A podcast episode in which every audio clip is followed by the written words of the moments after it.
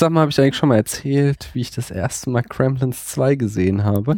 Nein, hast du nicht. Oh, ich freue mich jetzt aber. Nee, das muss ich irgendwann mal machen, aber jetzt wolltest du ja eigentlich irgendwas Schade. erzählen. Ja, mir ist nämlich was äh, eingefallen. Und ich habe Lust auf was Neues. Ich habe nämlich gedacht, vielleicht könnten wir ja den Spätfilm umbenennen. Schluck. Ja, äh, also das ist halt so mit der Trademark ein Problem. Was denn in was? Ich denn? weiß, das ist schwierig, ja. Ich dachte vielleicht mehr so was wie Gangster streicheln Katzen oder so. Wie kommst du denn auf die Idee? Ich fand den, also Spätfilm, ich habe nochmal drüber nachgedacht, was es eigentlich bedeuten soll. Mir ist es nicht so ganz klar. Nee, der Spätfilm ist ja eigentlich so die Spätvorführung entweder im Fernsehen oder im Kino. Ja, das sagte mein Vater immer. Hm. Wollen wir nicht noch den Spätfilm anschauen? Wenn du so nach uns googelst, dann findest du Mhm. ganz viele Treffen mit uns und dann der erste, außer so irgendwie Duden oder so, der nicht uns ist, ähm, ist so ein Treffer irgendwie so ein äh, psychologischer Aufsatz, was der Spätfilm mit der Pubertät zu tun hat. Das Oh, kannst du ja ich mal äh, genau durchlesen, dann weißt du mehr. Ja, aber ich gerne, hätte gern was Witzigeres. Mhm. Ja, wie kommst du denn ausgerechnet auf Gangster streicheln Katzen? Das ist mal so eine Eingebung. Mhm. Nein, das war ja deine ursprüngliche Idee. Wir haben noch diese berühmt-berüchtigte Generalprobe auf Band. Ja. Ähm, da nennen wir es noch immer Gangster streicheln Katzen. Also diese Batman. Genau, Okay. Batman, äh, was? Nein, The Dark, Lord- Dark Lord Rises. ist Was. Also es stimmt tatsächlich, dass ich dachte, ähm, so ein neuer Name wäre oder ein anderer Name wäre ganz cool, aber so ein Imagewechsel ist ja immer ein bisschen schwierig. Denke nur an Riders heißt jetzt Trix. Ja, Trix ist voll. Tja, oder denk daran, Also, wie äh. Commander Riker sich einen Vollbart hat wachsen lassen. Das war jetzt vielleicht nicht die schlechteste Idee. Nee, ähm, wie komme ich auf Gangster streichen Katzen, äh, streicheln Katzen? Das hat was mit dem Film zu tun, den wir heute Mhm. besprechen. Das war schon der zweite Gangster mit der Katze, nicht wahr? Das war ja damals meine Intention. Äh, Mhm. Blof, Blofeld haben wir auch gesehen mit der Katze. In, Ja. in Diamantenfieber hatte er die ganze Zeit die Katze auf dem Schoß. Ja, ja, ja, es ist. Ist ja dann auch eine ein- falsche Katze, eine geklonte oder Ja, die, die geklonten Blofelds hatten auch Katzen, Mhm. genau. Da war ja auch irgendwie dann, dass die Katze irgendwie ihn entlarvt hat. Also das war auch sehr Ja, ja. Ähm, ja, das ist schon so ein filmischer Code, so, wenn man nicht sagen würde, ein Klischee, dass so Obergangster gerne eine Katze streicheln. Mhm. Genau. Ähm, aber ich finde, ich mag Spätfilm. Ich habe mich damit jetzt identifiziert. Ich mag unser Kürzel SF, Mhm. weil der auch Science Fiction drin Ja. steht. Ich habe ja auch äh, diese Idee neulich dir gegenüber geäußert für einen äh, Logo. Logo-Relaunch, wo man aus dem äh, SF einen Kinoprojektor machen Mhm. könnte. Äh, nur fehlt es mir da sowohl an Talent als auch an der Software. Wenn irgendjemand so einen Was mit Paint? ja, genau, nicht? Ähm, wenn jemand einen guten ähm, Alternative für Photoshop kennt, äh, die halt nicht zwei Milliarden Euro im Monat kostet, da wäre ich sehr dankbar für den Tipp und kommt mir bloß nicht mit GIMP, weil The GIMP, äh, da kriege ich jedes Mal einen Wutanfall, wenn ich das versuche zu benutzen. Das, das ist meiner Meinung nach einfach unbenutzbar. Ich weiß, Open Source und so, juhu, tralala, aber das Ding ist so schrecklich. Das, nee. Ja, ja, Ich ich glaube, ich habe es noch nicht mal geschafft, in das Programm ein Foto von mir reinzuladen. Ja, doch, das habe ich geschafft. Ich habe ja aber mal einmal so eine großartigere Bildbearbeitung gemacht und allein, ich, mir ist es nicht gelungen, halt äh, Schrift, also ähm, Ebenen mit Schrift drin, die Schrift auf der Ebene zu verschieben. Ich musste es dann im Endeffekt immer so machen, dass ich das Schriftfenster groß ziehe Mhm. und dann an der Stelle, wo ich es haben will, wieder klein ziehen, weil das so grausam war. Also wahrscheinlich gibt es irgendeine einfache Methode, aber ich habe es einfach nicht hinbekommen. Nee, nee, nee. Ähm, du hast ja schon geteasert und aus Was? dem Lesen Geteasert? geteasert, genau. Aus dem Lesen, unsere Hörerinnen und Hörer ist ja eh, so. wenn sie die Folge runterladen, dass wir den Paten gucken. Äh, und da fiel mir ein und auf, als wir den jetzt geguckt haben, dass ähm, der Part wahrscheinlich der Film ist, den ich am häufigsten gesehen habe. Einzig mit konkurrieren könnte noch Braveheart. das war mal so. Und Herr der Ringe, das gucken wir jedes Jahr. Wir haben es letztes Jahr nicht geguckt, aber ähm, Das war schon. äh, ich habe halt auch schon früher angefangen mit dem Paten und ich habe den halt, also ich habe den einfach echt, echt oft gesehen. Äh, Ich kenne den Film voll auswendig, Herr der Ringe auch. So, es kommt in die ähnliche Gegend. So. Hm. Ich wollte aber eigentlich über Braveheart kurz reden. Nämlich, das war so mein, my guilty pleasure als äh, Teenager. Und zwar war ich 16 und äh, hatte meinen ersten Job Ich dachte jetzt. und habe mir von meinem ersten Gehalt einen Videorekorder gekauft. Und zwar so richtig das geile, schnieke Teil. Der konnte nicht nur Longplay, also mit super scheiß Bildqualität, doppelt so viel auf eine Videokassette aufnehmen. Nein, der hatte auch äh, das Special Feature, dass der ähm, amerikanische Videos abspielen konnte. Äh, so, wenn man irgendwie in Europa so äh, war damals Ja. PAL und äh, Amerika hatte irgendwie immer so ein anderes Format und die meisten Videorekorder konnten das nicht. Wenn du dann irgendwie US-Import versucht hast anzugucken, war das Bild total verzerrt. Mein Videorekorder konnte das. wow. Und äh, Da eine, hast du dir Gremlins 2 ausgeliehen. Nee, das habe ich im Kino gesehen. Das muss ich mal wann anders erzählen, wie das war. Nein, äh, Braveheart habe ich dann von einem Kumpel, dessen Schwester noch heute in Amerika lebt, ähm, mir ausgeliehen und ungefähr, also das war so quasi mein erster englischer Film, den ich in Originalton geguckt habe und habe den wirklich so oft geguckt, dass ich irgendwann, als ich ihn mal auf Deutsch im Fernsehen gesehen habe, auf Englisch mitreden konnte. ja, das war meine Braveheart-Story. Wow. Ich würde sagen, fang an, oder? Jo. You spend time with your family? Sure, I do. Good. Because a man who doesn't spend time with his family can never be a real man. Hmm.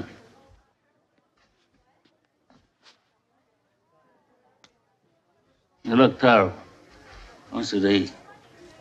I want you to rest well, and a month from now, this Hollywood big shot's gonna give you what you want. It's too late. They start shooting in a week.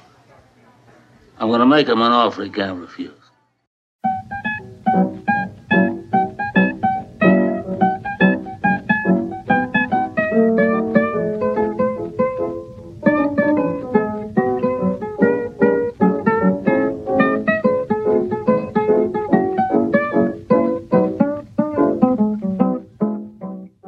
Hallo Paula. Hallo Daniel. Hallo liebe Zuhörerin. Hallo liebe Zuhörer. Herzlich willkommen zum Spätfilm. Folge 31. Wir sprechen heute endlich über den Film, über den ich seit der allerersten Folge sprechen will. Meinen absoluten Lieblingsfilm, Der Pate. oh, man wird es nicht The schon längst gemacht. Godfather. Ja, es kam halt immer was dazwischen. Ja. So. Wie die Frage, warum die SPD das nicht schafft mit der Vollbeschäftigung. Kommt dort immer irgendwas dazwischen. Ja, gut, das ist jetzt aber. ja. äh, achso, wir sprechen übrigens nur über der Pate 1, weil mehr haben wir auch nicht geguckt. Das stimmt. Obwohl ich meiner Meinung, äh, wir meiner Meinung nach schon noch die anderen Teile hätten gucken können, ne? Das machen wir noch. Das schieben wir noch nach in den nächsten äh, Monaten, Wochen, Jahren. Hm. Aber ähm, Jahren. In der 62. Folge dann.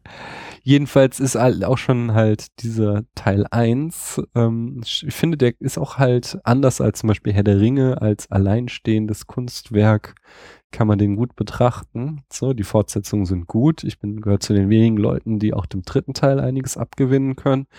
Aber ähm, du, der macht einfach, der, das ist eine runde Sache, so der erste Teil. Ja, aber ich hätte schon gerne weitergeguckt gestern. Ja, das können wir doch machen. Du kannst auch privat äh, weiter Privat, gucken genau. mit mir. Das ist ja jetzt Nicht immer nicht so, nur geschäftlich. Genau, nicht immer nur hier für die Flatter-Spenden gucken, sondern auch mal privat gucken.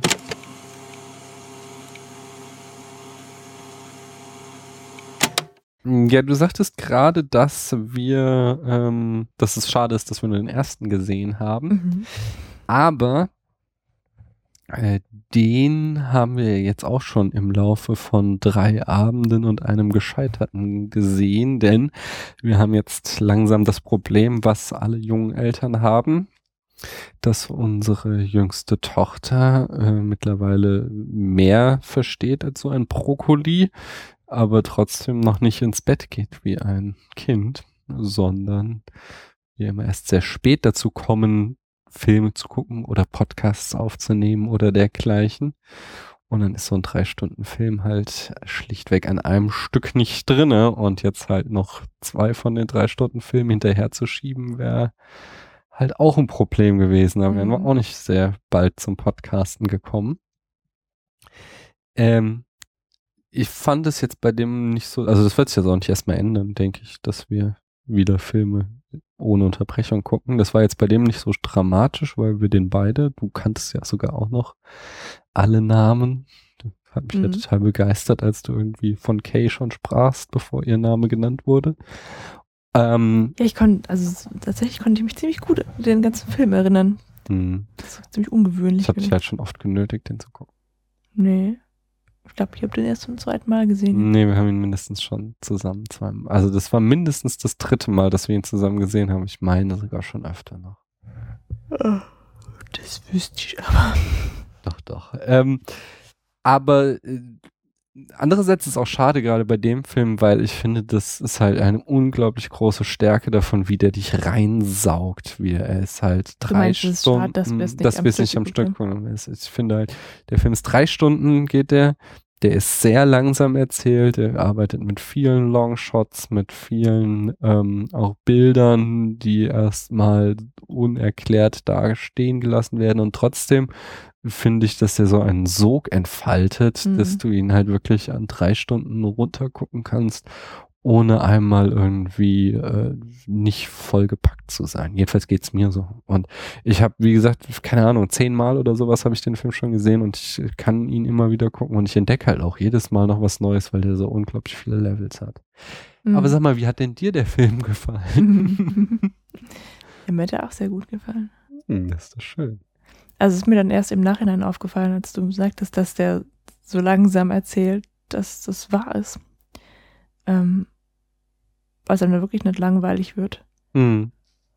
Man kann es wirklich ähm, aus jedem Bild total viel rauslesen. Das ist alles durchkomponiert, das Mhm. ist der Hammer. So. Ähm, ja, ja. Das ist, also, machen wir gleich, gehen wir der Reihe nach. Ich nenne erstmal Mhm. ein paar Eckdaten. Der Regisseur ist Francis Ford Coppola. Äh, seines Zeichens bekannt zum Beispiel für die drei Pate-Filme. Und sein äh, zweites äh, oder je nachdem viertes großes Meisterwerk ist ähm, äh, Apocalypse Now. Mhm. Äh, außerdem aus seinem Schaffen sind noch bekannt so Filme wie äh, The Conversation, der Dialog, äh, jetzt auch wieder sehr aktuell. Ähm, Geht es um Überwachung äh, aus den 70ern auch. Ich glaube, zwischen der Part 1 und 2 ist der entstanden. Oder äh, haben wir auch schon erwähnt im Zusammenhang mit Nosferatu damals äh, seine Dracula-Verfilmung aus den 90ern. Mhm. Das sind so, ich denke, seine bekanntesten Werke. Der Film ist 1972 erschienen und äh, in den Hauptrollen spielen als der alte Pate Vito Corleone äh, Marlon Brando. Äh, seinen Sohn und Nachfolger Michael Corleone spielt Al Pacino. Äh, dessen Frau, anfangs Freundin, später Frau, äh, äh, Kay Adams, wird gespielt von Diane Keaton. Äh, Sonny Corleone, der älteste Sohn, wird gespielt von James Caan, Tom Hagen von Robert Duvall, ähm, Connie Corleone von Talia Shire, der Schwester von Francis Ford Coppola, und äh, Fredo wird von John Casale gespielt. Das ist auch irgendwie ein unglaublich gutes Line-up äh, bei dem äh, bei unserem noch immer unveröffentlichten Fragebogen. Da hatte ich ja auch mal gesagt, so wer meine Lieblingsschauspielerin ist. Und ich glaube, ich hatte da Galadriel gesagt. Ja.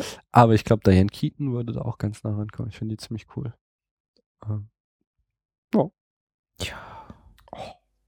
Nee, ist sie schon. hm. Ich meine da oder halt hier in dem Das ist ähm, außergewöhnlich gut. Finde ich schon gut. Schau mal äh, hier Annie Hall, den, den Woody Allen, den Durchbruch von Woody Allen, der ist ja auch sehr, sehr geil. Oder halt überhaupt in den alten Woody Allen-Filmen spielt sie eigentlich immer mit. Hm. Ähm, oh, was ich auch ganz spannend fand, ist äh, John Casale, der, oder Casale, ich weiß nicht, wie er ausgesprochen wird, der den Fredo spielt. Der ist äh, echt krass, der ist nicht irgendwie voll früh gestorben. Der hat nur irgendwie fünf oder sechs Filme gedreht, so, oder also echt wenige. Aber wenn du dir mal irgendwie auf der IMDb seine Filmografie anguckst, dann waren das alles voll die Knaller. Also Mhm. Da, zum Beispiel, wei- ich, ich hab, weiß es nicht mehr auswendig, aber der hat, der hat wirklich äh, irgendwie sechs total krass gute Filme gemacht, sowas um den Dreh und dann ist er gestorben. So, das ist Hm. ähm, echt schade, aber so geht's halt manchmal. Genau. Eigentlich das, achso, das, das Budget habe ich noch nicht gesagt. Der Film hatte ein äh, ziemlich dickes Budget für seine Zeit. Ähm, 6,5 Millionen Dollar. Ähm, das war so ungefähr das Niveau von dem James Bond, den wir da auch hatten. Äh, The Diamonds Are Forever. Mhm. Und ähm, das Genre war Mafia-Film, Gangsterfilm, Familienepos, Trilogie zusammen mit den anderen oder Period Piece. Period Piece. Ja, also ein Film, der einen Abschnitt der Zeitgeschichte darstellt, nämlich hier die 40er und Piece. Piece, Teil, okay. Mhm. die 40, Ende 40er und frühen 50er Jahre werden ja In, in porträtiert sie Amerika. in Amerika, genau. Erzähl uns doch mal die Handlung in fünf Sätzen. Ja, da bin ich nicht so ganz sicher, ob das, ähm, ob wir das nicht mal anders machen sollten. Weil ich habe mir echt viele Notizen gemacht, die natürlich alle ähm, quasi chronologisch niedergeschrieben sind. Ja, das würde, die würde ich eh alle durchgehen natürlich noch, aber ich würde trotzdem mal zusammenfassen. So, ich kann es auch gerne machen. Einfach Nee, ich kann es auch machen. nur Und dann gehen wir später halt einfach ins Genau, Detail. ja, dann und so, nur- gut, das ist nicht außergewöhnlich, gell? Hm. Nee, nur ganz grob einfach Mhm. nur sagen, worum es denn geht in dem Film. Ja, also du hast diese Mafia-Familie, die Corleones, die in sind die in New York? Nee, Genau, nicht? doch, New York äh, auf Long Island, Stadtteil Okay. von New York. Ähm, da haben sie sich niedergelassen.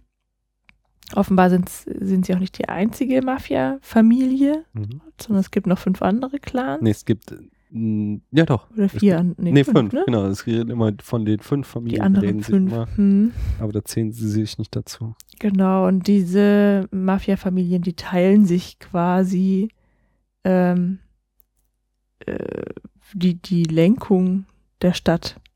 Ja, Der also, Unterwelt, genau. ja, ja, es ist ja nicht nur die Unterwelt, die kommt ja nach oben. Mhm. So.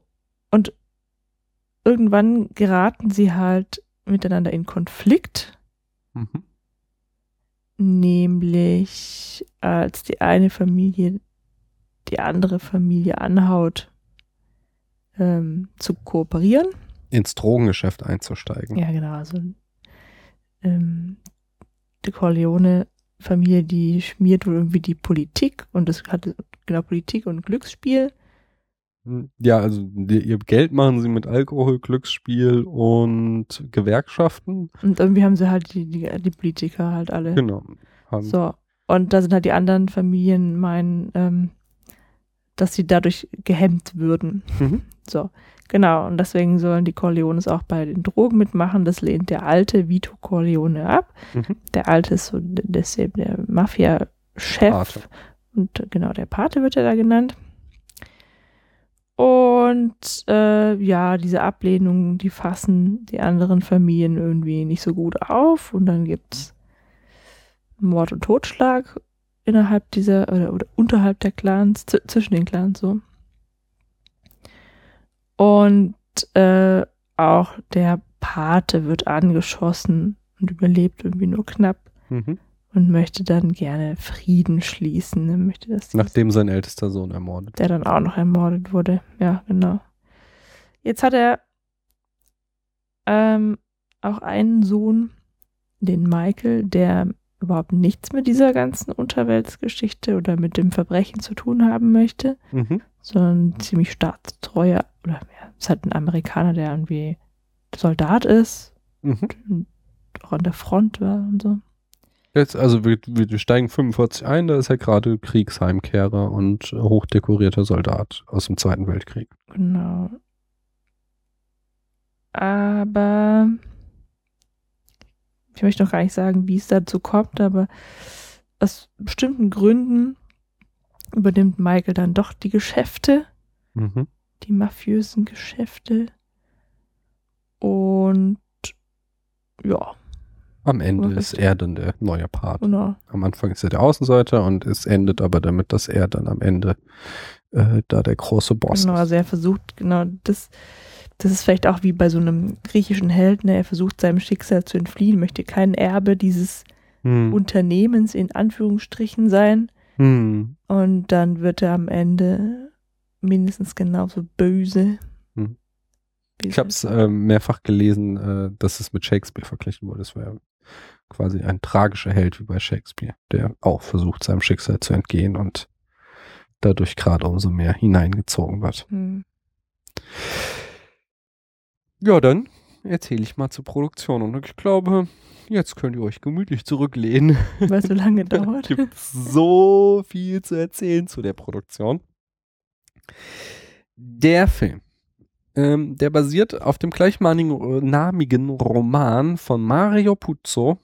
Und äh, jener Mario Puzo lieferte auch den ersten Drehbuchentwurf, ähm, weil er dafür auch, also er hat irgendwie die Rechte relativ günstig verkauft, aber dann hat er irgendwie noch das Drehbuch geschrieben, wofür äh, wohl einiges mehr bekam. Und ähm, der Francis Ford Coppola, der ähm, wollte zunächst den Film gar nicht machen, weil er, und da stimme ich ihm voll und ganz zu, fand, dass der Roman Trash ist. Ähm, er äh, hatte sich aber mit seiner Filmfirma, deren Name mir gerade entfallen ist, ähm, gnadenlos verschuldet, als er ähm, den letzten Film eines gewissen George Lucas gedreht hat. Und auch da fehlt mir der Filmname jetzt nicht ein, das ist schon peinlich. TH. TH, aber wie weiter? Ich, ich google das mal gerade. eine Zahlen, Ziffernfolge. Ja. 51. nächsten drei Ziffern. THX. Ne, vier. THX 1138 war der Film von Lucas und ähm, der war von äh, Francis Ford Coppola produziert worden, aber war halt gefloppt und damit stand diese Firma kurz vor der Pleite und deswegen ähm, äh, ja, hat Francis Ford Coppola überhaupt angenommen, diesen Film zu machen. Und das Studio hatte vorher schon eine ganze Menge andere ähm, Regisseure angefragt und Coppola hatten sie eigentlich, der war damals noch überhaupt nicht erfolgreich, den hatten sie eigentlich nur angefragt, weil er Italiener war. Ach und sie was. dachten, der könnte da vielleicht irgendwie ein bisschen Authentizität Mhm. reinbringen. Ähm, hat er auch gemacht. Und zwar hat er nämlich zum Beispiel später mal erzählt, dass der äh, Terminus Don Corleone ähm, total falsches Italienisch wäre, da Don quasi wie Onkel verwendet wird. Mhm. Hätte es eigentlich Don Vito heißen müssen. Mhm. Äh, aber Mario Puzo konnte kein Italienisch und hat deswegen sich das quasi ausgedacht, Don Corleone, und damit aber äh, später dann eine, einen Gebrauch etabliert, so dass dann im Anschluss an Roman und Film äh, sich das eingebürgert hat, dass man Don auch in diesem, dieser Weise verwenden kann.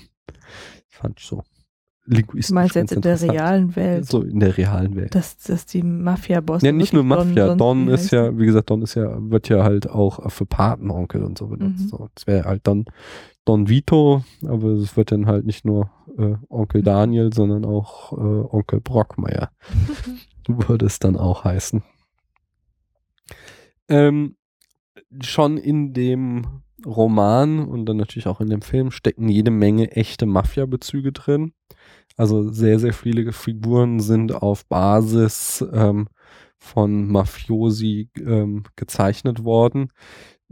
Ich kenne die jetzt alle nicht so, die Mafiosi der 40er, 50er und 60er der äh, USA.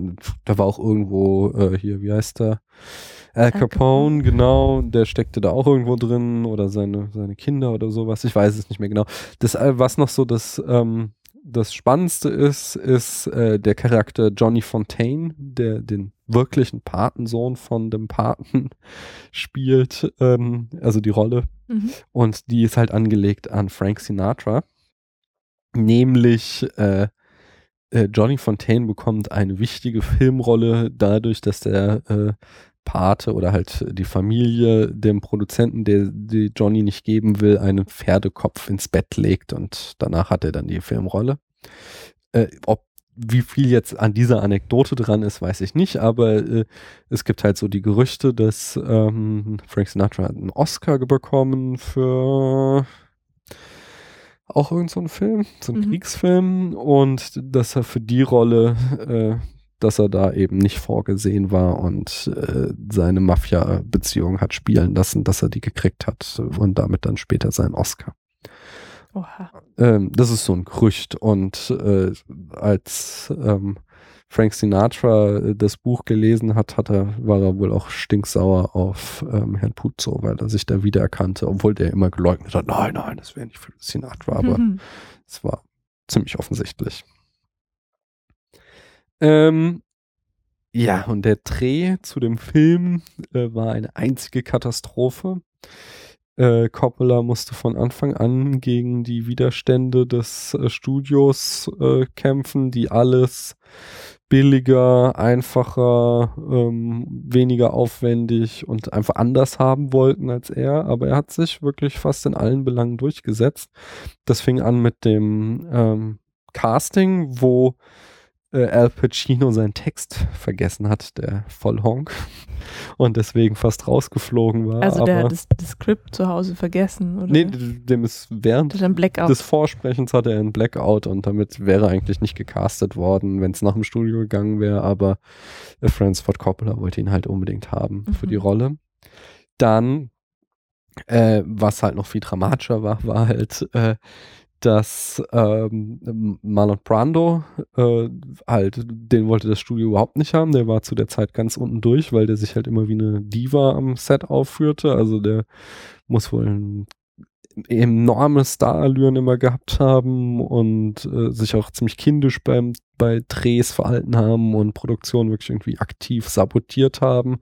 Mhm. Ich hatte dir auch erzählt, es gibt so, so eine Szene, wo Vito Corleone im Bett äh, verletzt die Treppen hochgetragen wird und er hat halt irgendwie als Scherz Gewichte ins Bett gelegt, so damit die Leute schwerer zu tragen haben. So das Niveau war halt das immer, wie sich äh, Marlon Brando aufgeführt hat. So.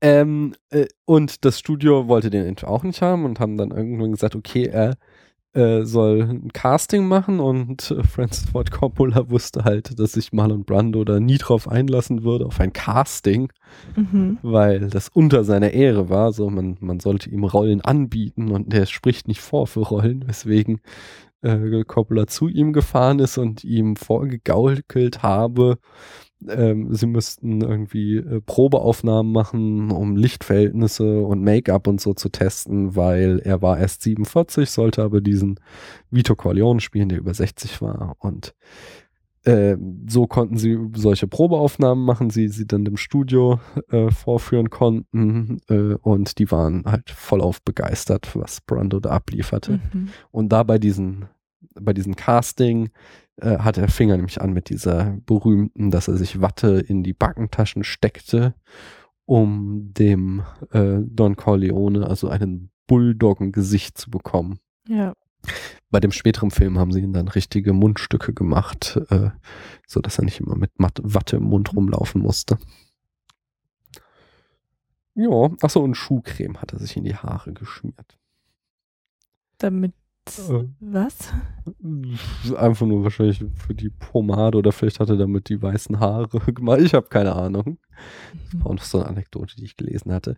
Er hat aber viel improvisiert, auch der Herr Brando. Zum Beispiel die Ohrfeige an Johnny Fontaine stand nicht im Skript, er wohl mal seinen Schauspielkollegen Okay. Al Martino geohrfeigt. Äh, der ist auch ein bisschen so, man sieht es nicht so richtig, man sieht ihn von hinten, aber er ist so ein bisschen überrascht, sag ich mal. so, das ist halt echt, weil er nicht wusste. Ähm, andererseits konnte sich Brando dafür seinen Text nicht sonderlich gut merken und musste die ganze Zeit mit äh, Pappkarten ausgestattet werden, auf denen er seinen Text ablesen Mhm. konnte, weil er das irgendwie wohl nicht meinte, dass er seinen Text lernen muss. Ähm, und die berühmte Katze, die du schon erwähnt hast, äh, die äh, stammt von Coppola. Ich hatte dir, glaube ich, auch gesagt von Brando, aber das hatte ich auch zuerst gelesen, aber Mhm. dann hatte ich in anderen, vielen anderen Quellen und das scheint die authentische Geschichte zu sein, äh, dass Francis Ford Coppola da eine streunende Katze auf dem Studiogelände gefunden hat und sich extra mit der angefreundet hat, um sie dann Marlon Brando auf den Schoß zu setzen Mhm. damit der da eine Katze streicheln kann.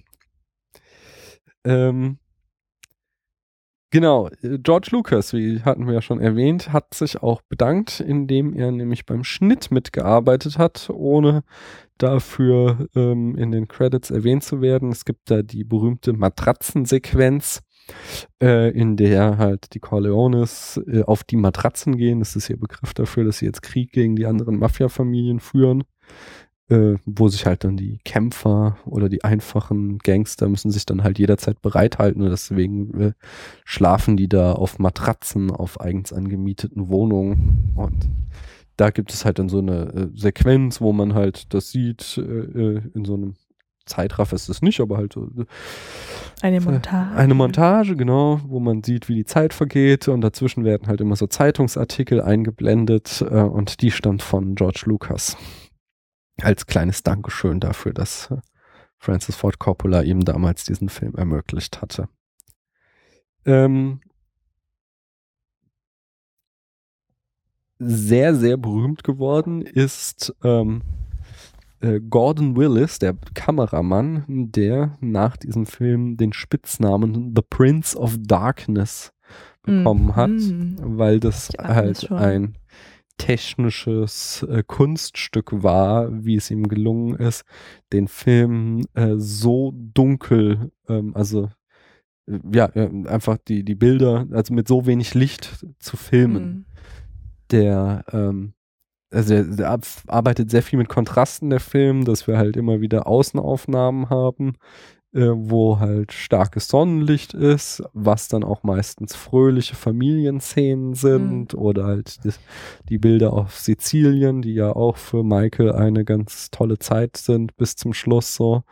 Und das wird dann halt immer kontrastiert mit den Hinterzimmergeschäften der Mafia, äh, die halt dann total düster und unterbelichtet sind. Und zwar ist das so dunkel, dass als das Studio den Film sah, ähm, hatten sie äh, quasi, äh, dachten sie, es handele sich um einen Entwicklungsfehler vom Labor und wollten die Aufnahmen erst zurückgehen lassen und sollten mal gefälligst richtig belichtet werden. Äh, bis dann halt Coppola und Willis schrien so, nein, nein, wir wollen das so. Und sie dann natürlich schon wieder einen riesen Stress bekommen haben und Aber es ist ja jetzt nicht so dunkel, dass man irgendwie das schlecht erkennen könnte. Ja, es ist es ist halt düster einfach, Mhm. es ist halt Aber ich äh, finde es trotzdem noch, also die, die leuchten so, also das ist alles nicht irgendwie schwarz, sondern mehr so Brauntöne, braun, gold. mh, ja, das ist ja der ganze Film, der so in Mhm. braun gehalten ist, einfach auch so um dieses 40er, 50er Flair zu Nee, ich simulieren. meine jetzt auch gerade diese Hinterzimmer. Ja. Aber da hast du halt auch, also du hast halt nicht so eine Stadt, äh, klassische Studioausleuchtung von Mhm. oben, große Scheinwerfer, sondern du hast halt meistens indirekte Beleuchtung, wo halt dann auch nur bestimmte Bildteile ähm, ausgeleuchtet Ja, die- sind. Ähm, die Menschen, Ja, genau. gell? Also das, das war einfach total unüblich in der Zeit, sowas Mhm. zu machen. Das hat, der hat da ja auch wieder Maßstäbe gesetzt. Ich frage mich, ich weiß gerade nicht, wann Kubricks ähm, Barry Lyndon ist, weil der ist halt auch total berühmt dafür, dass äh, der teilweise bei Kerzenlicht gedreht ist, Mhm. was auch, ich glaube, der ist noch ein bisschen älter, ich bin mir nicht sicher, wofür Kubrick damals nämlich extra Kameras von der NASA sich hat ausleihen müssen, weil alles andere ging. Das, also es war halt einfach auch technisch schwer, das damals auf Ja. Film zu bannen, ähm, ohne dass es halt verwackelt. Wie ist das beim Film? Ist es nicht verwackelt, es ist dann verrauscht, das Bild. Also mich erinnert das so ein bisschen an die Malerei von Caravaggio. Weil das sind auch so Mhm. intensive, warme Töne, also so dunkle Bilder und dann Mhm. strahlen die Personen, die darauf abgebildet sind, so Mhm. golden. Ja, ja, doch. Also es ist ja genau, schon- genau, genau diese düstere Umgebung und dann diese hell leuchtenden Genau, Gesichter. dadurch ist dieses, äh, ist das, was hell ist oder das Licht halt irgendwie so nochmal besonders intensiv. Mhm. aber nicht schrill oder so. Nee, es wird halt totaler Fokus ganz, halt ganz drauf gelegt. äh, warm, ja. Hm. Äh, das, die Tochter, äh, Ist, das Töchterlein äh, Mhm. vom Francis Ford Sophia Coppola, die wir in der nächsten Folge auch äh, ihr Werk besichtigen wollen. Die spielt in dem Film auch schon mit und zwar spielt sie als dreiwöchiges Baby Mhm. ähm, den, das Baby Michael Ritzy äh, bei der Taufe am Ende des Films. Michael Francis Rizzi, Michael Francis Ritzy. wie ihr tatsächlicher Papa. Und ähm, das ist auch krass, in der Pferdeszene wurde ein echter Pferdekopf verwendet, den sie Mhm. aus einer Schlachterei geholt haben. Und sie hatten halt die ganze Zeit bei den Proben immer eine Attrappe gehabt. Und der Schauspieler John Marley wusste nicht, dass es diesmal ein echter Pferdekopf ist, so dass das Entsetzen auch ein echtes Mhm. Entsetzen ist, weil er da die Decke zurückschlägt und diesmal ist es nicht die Attrappe, sondern es ist halt tatsächlich der Kopf eines toten Pferdes. Boah, wie bei Die Hard, als der, Mit dem Loslassen. Ja. immer. Ja. ih, das ist aber schon mal echt. Naja. Ähm, und ich beende diesen Blog mit der letzten Anekdote und die ist, äh, dass die Mafia, äh, bevor der Film überhaupt äh, zu sehen war, total amok gelaufen ist dagegen. Hm. Ähm, sie haben wirklich alle Mittel eingesetzt, um ihn zu verhindern. So wurde, äh, erhielten mehrere Teammitglieder Drohungen. Der Produzent Albert S. Rudy ähm, fand irgendwann sein äh, Auto mit zerschossenen Fensterscheiben vor und einer. Notiz darin, er solle diesen Film abbrechen. Frank Sinatra und Sam Davis Jr. sammelten zusammen äh, über 600.000 Dollar ein, äh, um äh, äh, als Lobbygelder, um die Produktion zu verhindern. Äh, das ging dann wohl auch an die Italian American Civil Rights League. Das war so eine Lobby, die sich auf die Fahnen geschrieben hatte, ähm, die das Ansehen der Italo-Amerikaner zu verbessern Mhm. äh, die aber auch eine äh, Mafia-Organisation war. Also, äh, im, also zumindest der Vorsitzende war, ähm, äh, war selbst äh, Teil der Mafia. Also das war nur so eine Schaufenstertruppe von der Mafia quasi. Mm. Und äh, auch wieder lustiger Bezug zum Film. Die Mafia hatte auch die Filmgewerkschaft äh, im Sack und die ähm, drohte damit, den Film, also die Produktion nicht starten zu lassen. Ähm, und das wurde dann ein Kompromiss gefunden, dass äh, die äh, Gewerkschaftsmitglieder doch an dem Film arbeiten, äh, im Gegenzug dafür, dass das Wort Mafia komplett aus dem Film gestrichen wurde. Es wird nicht ein einziges Mal an dem Film Mafia erwähnt, Mhm. sondern immer nur die Familie oder andere Genau. so, äh, Synonyme. Oh, und das war's von mir zu der Produktion.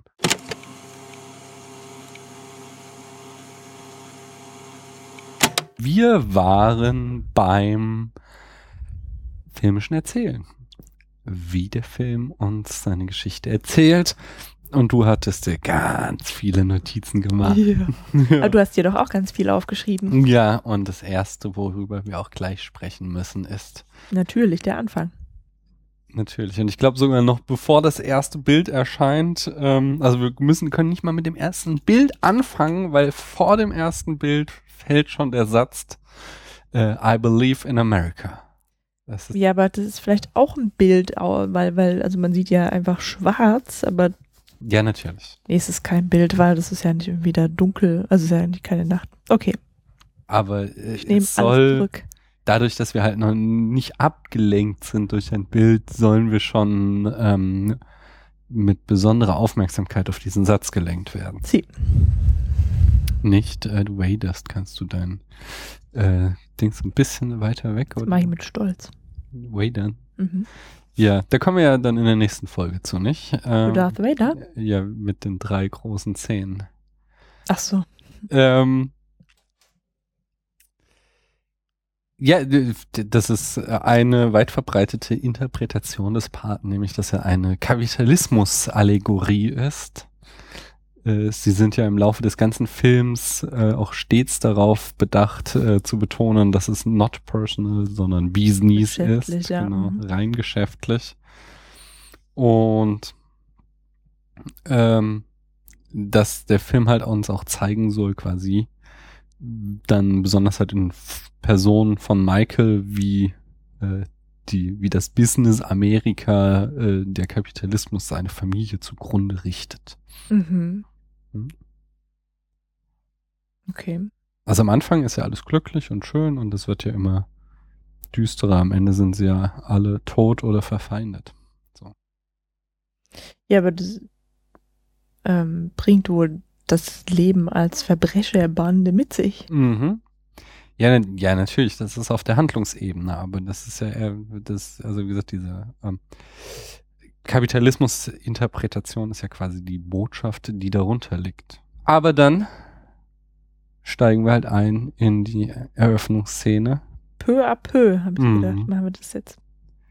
Nee, nee, ich meine jetzt, also nach, nach diesem ersten Satz, äh, I believe in America, sehen wir als erstes Herrn Bonacera, der dem Paten, den wir noch gar nicht sehen, ähm, erzählt die, das tragische Schicksal seiner Tochter und dass er für seine Tochter Gerechtigkeit haben will, die ihm die Justiz verweigert und dass er deswegen diese Gerechtigkeit von ähm, Don Corleone haben will, dass der die äh, fast Vergewaltiger seiner Tochter, die diese Übel zugerichtet haben, äh, umbringt.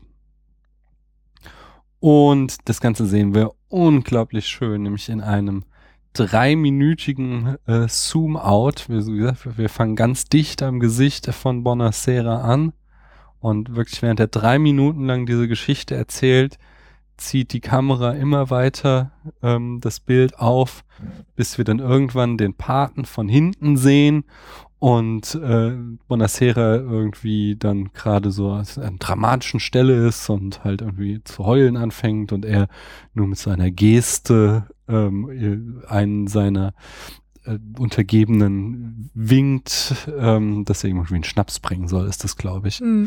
Äh, also, dass er, er muss nicht mal was sagen, sondern wir sehen halt diesen, diesen Schatten dann im Vordergrund, der das Bild dominiert und mit diesem einen Wink äh, macht er, äh, ja, Ja, gibt er einen Befehl und hat dann kommt der Umschnitt, noch nur das eine noch, dann kommt der Umschnitt und wir sehen halt zum ersten Mal das Gesicht von äh, Don Vito Corleone.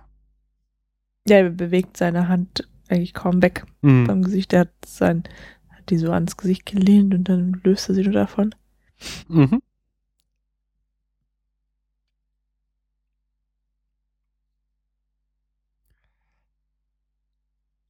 Ja, bitte, sag mal noch mehr zu der Auftaktszene. Die ist ja sehr, sehr lang auch. Ja, der Bonacera betont in seiner Ansprache so sehr, dass er ein Amerikaner ist. Also er fängt eben an mit Ich glaube an Amerika. Mhm. Und dann erzählt er die Story seiner Tochter. Mhm. Und dann, was er getan hat, nämlich, dass er zur Polizei gegangen ist, wie ein guter Amerikaner. Das heißt, er hat sich die ganze Zeit versucht einzufügen in das amerikanische System. Mhm. Ähm, ist da aber gescheitert, weil die Richter die äh, Täter auf Bewährung halt bestraft hat. Mhm. Und so. Und damit war er halt nicht einverstanden, was man ja sicherlich nachvollziehen kann. Das ein, ne? Und äh, wendet sich dann eben an die Mafia, ja, weil er zu seiner Frau gesagt hat, wahre Gerechtigkeit finden wir nur bei Don Corleone. Der ist erstmal angepisst, weil. Genau, weil nämlich Bundesheer sich erst zuerst nicht an die Mafia gewandt hat, sondern versucht hat, sich irgendwie zu assimilieren. Ja, und auch weil er halt ja äh, dediziert auf Distanz gegangen ist zur Mafia. Hm. Er zählt ja so auf, so irgendwie, dass seine Frau die Patentante ist seines Kindes und er trotzdem irgendwie nie zu Kaffee und Kuchen vorbeikommt. Und dann, was die größte Beleidigung ist, ist ja dann, dass Bonacere ihm Geld bieten will für Mhm. einen Mord. Und äh, erstmal kommt da auch dieses, also äh, erstmal wird halt klar gemacht, dass in äh, Don Corleones Welt ist Respekt mehr wert als Geld so. Ähm, ihm geht es nicht ums Geld, er ist da total äh, echauffiert, sondern er will halt, dass äh, Bonacera ihm quasi äh, sein, seine Liebe schenkt oder in Mhm. seiner Schuld steht. Das ist ja eigentlich das Wichtige. Mhm. Und dass er ihn halt auch als seinen Paten akzeptiert, so. Und das ist ihm halt viel mehr wert als irgendwie das Geld, was Bonacera ihm bieten könnte. Genau, also diese Macht. Genau. Und das Ganze wird ja dann auch besiegelt damit, dass äh, er äh, quasi Bonacera äh, Don Vito die Hand küsst ähm, und quasi ihn dadurch als seinen Partner anerkennt. Das ist so eine royale Geste irgendwie dem König oder bei Bischöfen kommt das auch vor oder oder dem Papst wird die Hand geküsst so als Mhm. ähm, Anerkenntnis ihrer Macht. Mhm. Ja, also, aber die wird halt schon auch deutlich gemacht, dass es eben eine zweite Instanz in diesem Staat gibt. Ja, also einmal diese oberflächliche, ähm, die der gesetzestreue Amerikaner halt sieht und zu spüren hat. Und dann gibt's halt noch im Untergrund die Mafia, die halt tatsächlich die Fäden in der Hand hält. Was dann ja auch schön bildlich schon wieder zu sehen ist, was ich ja schon auch bei der Produktion sagte, äh, mit diesem unter der Oberfläche, dass wir halt dieses draußen ist das Hochzeitsfest. Mhm. Genau, das ganze Setting ist so, es ist die Hochzeit seiner Tochter und so wird er uns erklärt, äh, am Tag der Hochzeit darf ein Sizilianer keinen Wunsch ausschlagen. Mhm. Ähm, und äh, ja, draußen ist die Hochzeit im strahlenden Licht und alle sind glücklich und dann gibt es dieses düstere Zimmer, äh, wo halt die Bittsteller zu Don Corleone vorkommen in die quasi Unterwelt und er guckt immer nur zwischen den Lamellen äh, raus, äh, auch, äh, sein, zwischen Mhm. den Lamellen seines äh, Fensters äh, des runtergelassenen Rollos guckt er immer nur heraus, ob äh, was da auf dem Fest los ist, bevor er lange Zeit irgendwann dann später mal rauskommen kann. Der geht immer rein und raus, ne? Schüttelt mal ein paar Gästen die Hände, dann Mhm. Kommt wieder jemand, der mit ihm sprechen möchte, Genau. geschäftlich. Und ähm, am Anfang wartet er ja vor allen Dingen auf Michael. Ich meine, er sagt sogar irgendwann mal, er will kein Familienfoto machen, bevor nicht Michael da ist.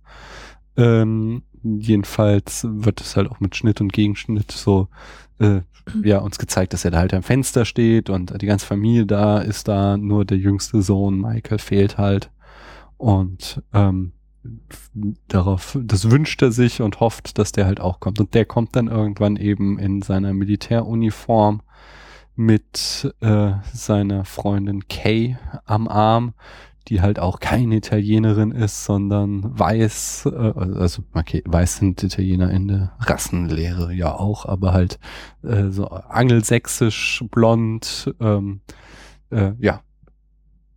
Nicht? Genau. Und auf diese Hochzeit ähm, führt Michael uns dann auch ein in diese Machenschaften der Familie, Mhm. weil er nämlich Kate zum ersten Mal ähm, davon berichtet, dass, dass es halt oder was sein Vater tatsächlich macht. Mhm. Ja, also und wie kommt dieser Johnny Fontaine da auf die Bühne und sie und Kay freut sich darüber und Michael erzählt dann eben, wie der eigentlich so erfolgreich wurde. Und in dieser Szene fällt auch zum ersten Mal der Satz, der dann noch weitere dreimal genannt wird im Film. Nämlich er, das heißt Don Corle- Corleone, machte ihm ein Angebot, das er nicht ablehnen Ja. konnte.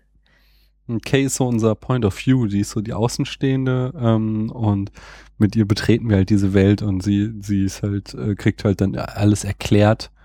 Äh, Mhm. Schön ist halt unsere Expositionshilfe. Aber wir kriegen auch einen ganz, äh, schon in diesem, in dieser langen Hochzeitsszene einen sehr guten Eindruck von den, den Rollen der ganzen Kinder. Wir haben halt Michael als den Außenseiter, wir Mhm. haben Fredo, sehen wir ganz kurz noch, der total besoffen ist und da irgendwie äh, sehr peinlich äh, Kay so fast schon bekrapscht oder küsst oder sowas Mhm. irgendwie. Also sehr trottelhaft wirkt. Wir sehen, wie halt äh, Sonny auf der Hochzeit mit so einer ähm, Brautjungfer irgendwie in ein Zimmer geht zum Poppen. Er ist halt so der, der Unbeständige, so der, der Draufgänger ist. Ähm, und wir sehen ähm, äh, Tom Hagen, den Adoptivsohn, der halt die ganze Zeit total pflichtbewusst an der Seite des Dons steht und ihm über seine äh, ähm, seine seine Termine und seine Pflichten und was noch als nächstes jetzt zu tun ist aufklärt. Mhm. So. Nur von Conny kriegen wir noch nicht so ein richtiges Bild. Die heiratet halt, aber Ja, diese die- Beziehung Conny und Carlo Rizzi, die wird erst später weiter ausgebaut. Ja, ich würde mir denken, dass es sich auch erst später entwickelt. Mhm. Conny lernen wir ja bis zum Schluss nicht wirklich kennen. Ja, ja, das stimmt. So ist in den Fortsetzungen sehen wir viel mehr von Conny, aber im ersten Teil sehen wir nicht wirklich was von ihr. Ähm, und dann, äh, wie, wie gesagt, äh, auf das Fest kam Johnny Fontaine und bat darum, dass man ihm helfe, diesen Vertrag zu bekommen. Und dann kommt so eine Szene, die konnte ich total lange nicht einordnen, weil die so äh, eigenfällig äh, aus dem Film herausragt. Diese Waltz-Sequenz, wo halt Tom Hagen dann nach Hollywood fliegt, um äh, quasi da den Filmvertrag auszuhandeln mit dem Pferdekopf dann. Mhm. Und das ist halt, äh, ja, das ist halt genau, es ist halt nicht New York, es ist weder Michael noch Vito, die die Protagonisten sind, sondern wir sind mit Tom Hagen unterwegs, der im Rest des Films immer nur eine untergeordnete Rolle spielt. Und ähm, das gar, also wie gesagt, das, das macht so diese, diese, diese Szene irgendwie so, hat mich irgendwie lange immer gefragt, so, hä, was, was soll die in diesem Film? So, warum zeigen die uns die? Und ich glaube, das ist der Fall, einfach zu zeigen, dass ähm, die Corleones halt wirklich auf dem Höhepunkt ihrer Macht sind. So, obwohl sie eine New Yorker Mafia-Familie sind, kann ähm, Don Corleone, wenn etwas nicht nach seinem Willen läuft, am anderen Ende des Kontinents äh, bewirken, dass dort ein Pferdekopf in einem sicherlich gut gesicherten Stall, denn es ist irgendwie das teuerste Pferd der Welt oder sowas wurde da gesagt, oder halt jedenfalls ein total besonderes Pferd, das wird geköpft und der Kopf wird ins Bett von seinem Widersacher gelegt. Also er hat eine so große Macht, dass sein Arm quasi so weit reicht, um uns halt zu zeigen, dass er eben, er ist auf dem Höhepunkt seiner Macht und das danach beginnt ja alles zusammenzufallen, Mhm. als Tom Hagen wieder zurückkommt. Also, es muss ja nicht unbedingt zeigen, dass er am Höhepunkt ist, aber eben genau, was du gerade sagtest, dass Im, im Rahmen des Filmischen. genau, dass Tom Hagen fährt da war drauf hin und versucht so zu vermitteln, aber ähm, weil dieser Filmproduzent halt nicht spuren möchte, dann ähm, lässt er eben ihm, bestraft er ihn quasi dafür, der Pate, ohne dass eben irgendwelche Handlanger mitgekommen sind, sondern Ja, die sind dann wohl vor Ort rekrutiert genau. worden. Ja, was, das wird uns nicht mal gesagt. Das wird nur, Mhm. er hat halt die Möglichkeiten. Ja, das meine ich, ja. So, ja. So, es wird nicht irgendwie gesagt, wer denn da Mhm. das jetzt gemacht hat. So, Tom Hagen war es nicht, weil der ist am gleichen Abend zurückgeflogen, Ja, so. Ganz bestimmt. Und der macht sich auch nie die äh, Hände schmutzig. Der ist ja der, Genau. Der Anwalt der Familie. Consiglieri. Aber, und nee, aber das ist mein halt, das ist halt dieser Kontrast so. Er kann da, er kann das quasi, wie, wie halt am Anfang mit dieser einen Geste den Schnaps her Mhm. winken, kann er halt mit einer anderen Geste einen Pferdekopf in jemandes Bett legen, so. Mhm. Und dann kommt ja direkt im Anschluss halt diese Solozzo-Szene, das halt das Solozzo, der Türke genannt, ähm, will halt, dass die Corleones mit ihm ins Drogengeschäft einsteigen. Mhm. Und Don Corleone will das nicht. Und äh, Sonny macht halt quasi den Fehler, der dann den, den Tod oder den Fast-Tod seines Vaters bedeutet, dass er nämlich äh, während der Verhandlung reinquatscht und Solozzo merkt, dass Sonny durchaus Interesse hat an dem Geschäft, aber halt nur sein Vater nicht. Und Mhm. dann Solozzo auf die Idee kommt, wenn er den Vater ausschaltet, kann er mit Sonny das Geschäft machen. Ach so. Und Mhm. äh, ja, das wird dann halt so durchgeführt.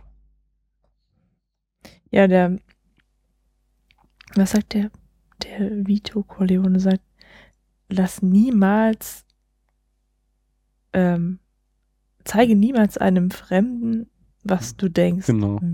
Mhm. Mhm. Und dann Ja, genau. Ähm, also Don Corleone lehnt weitschweifig dieses freundliche Angebot ab. Mhm. Das Angebot der Zusammenarbeit. Ähm, die Tartaya-Familie ist wohl schon mit diesem Solozzo zusammen im Drogengeschäft. Genau. Und aus irgendwelchen Gründen denkt Don, Corleone, ähm, dass hinter diesem Angebot irgendwie noch was steckt. Irgendwas Gemeines, ja. Und beauftragt Luca Brasi, das ist wohl irgendwie sein Handlanger, Hm. ähm, sich in die Tataya-Familie halt irgendwie, Das ist so der Mann fürs Grobe. Ne? ja genau, dass er da halt irgendwie Der soll so tun, als überwechseln genau. soll und die halt auch spioni- spionieren soll. Hm. Aber dieser Plan funktioniert nicht. Denn der arme Luca Brasi wird quasi direkt ermordet. Genau. Und Und das, der trifft sich halt irgendwie in so einer Bar mit Solozzo und einem Kerl noch. Und die sprechen da zum ersten Mal Italienisch. Also man kann ja davon ausgehen, dass sie den ganzen Film über schon Italienisch gesprochen haben, aber da ähm, zum ersten Mal in italienischer Ton mit englischem oder deutschem, wie auch immer, Untertitel halt drinne. nee, das ist schon Englisch. Also die sind ja, das ist ja halt ganz typisch auch für so einen Einwanderer. Äh, Ach, du meinst, auf der Milieu. Hochzeit haben die die ganze Zeit Englisch Ja, ja. gesprochen? auch? die sprechen, Italienisch sprechen sie immer nur, wenn es ernst wird. Abgesehen halt von dieser Sizilien-Sequenz, wo halt was Ja, aber da ist. in dem Büro, als alle zusammensitzen und, und Ja, aber da sind ja so Leute wie Tom Hagen und so auch dabei. Dies das sind ja da nicht nur äh, die, also sind ja nicht nur Italiener anwesend. In der, das ist ja eine große Be Verhandlungsrunde da. Ähm, Italienisch äh, wird halt äh, noch zum Beispiel halt kurz in dieser Schlüsselszene, kurz bevor Michael den Mord begeht, da spricht er mit Solozzo Italienisch. Mhm. Ähm, sonst noch irgendwann? Also wie gesagt, natürlich auf Sizilien, aber das ist ja auch in Italien. Ja, als die ähm, ähm, als Clemenza mit Rocco und Pauli ins Feld fährt, wo Pauli dann erschossen wird. Sitzen sie im Auto und schwätzen auch Italienisch. Echt? Die reden doch da, ich kann mich doch noch genau an die Sätze erinnern, so von wegen, dass, äh, Sollen wir dich auch ausmerzen? Und dann sprechen sie zwei, drei Sätze Ach so. Italienisch, die werden aber nicht übersetzt. ähm, ja gut. Ja, in Zeitgleichheit mit dem, mit dem Mord an Luca Brasi wird halt der Attentat auf den Paten, ähm, auf Vito begangen. Und das, es bringt mich jetzt an einen ganz wichtigen Punkt, oder nein, nicht- nicht ganz wichtig, eher so ein kleines äh, Anekdote rum in dem Film. Es sind nämlich die Orangen als die Boten des Todes äh, ja berühmt geworden im Paten, wobei es da so ähm, Streitigkeiten gibt, ob das im ersten Teil tatsächlich schon so gewollt war.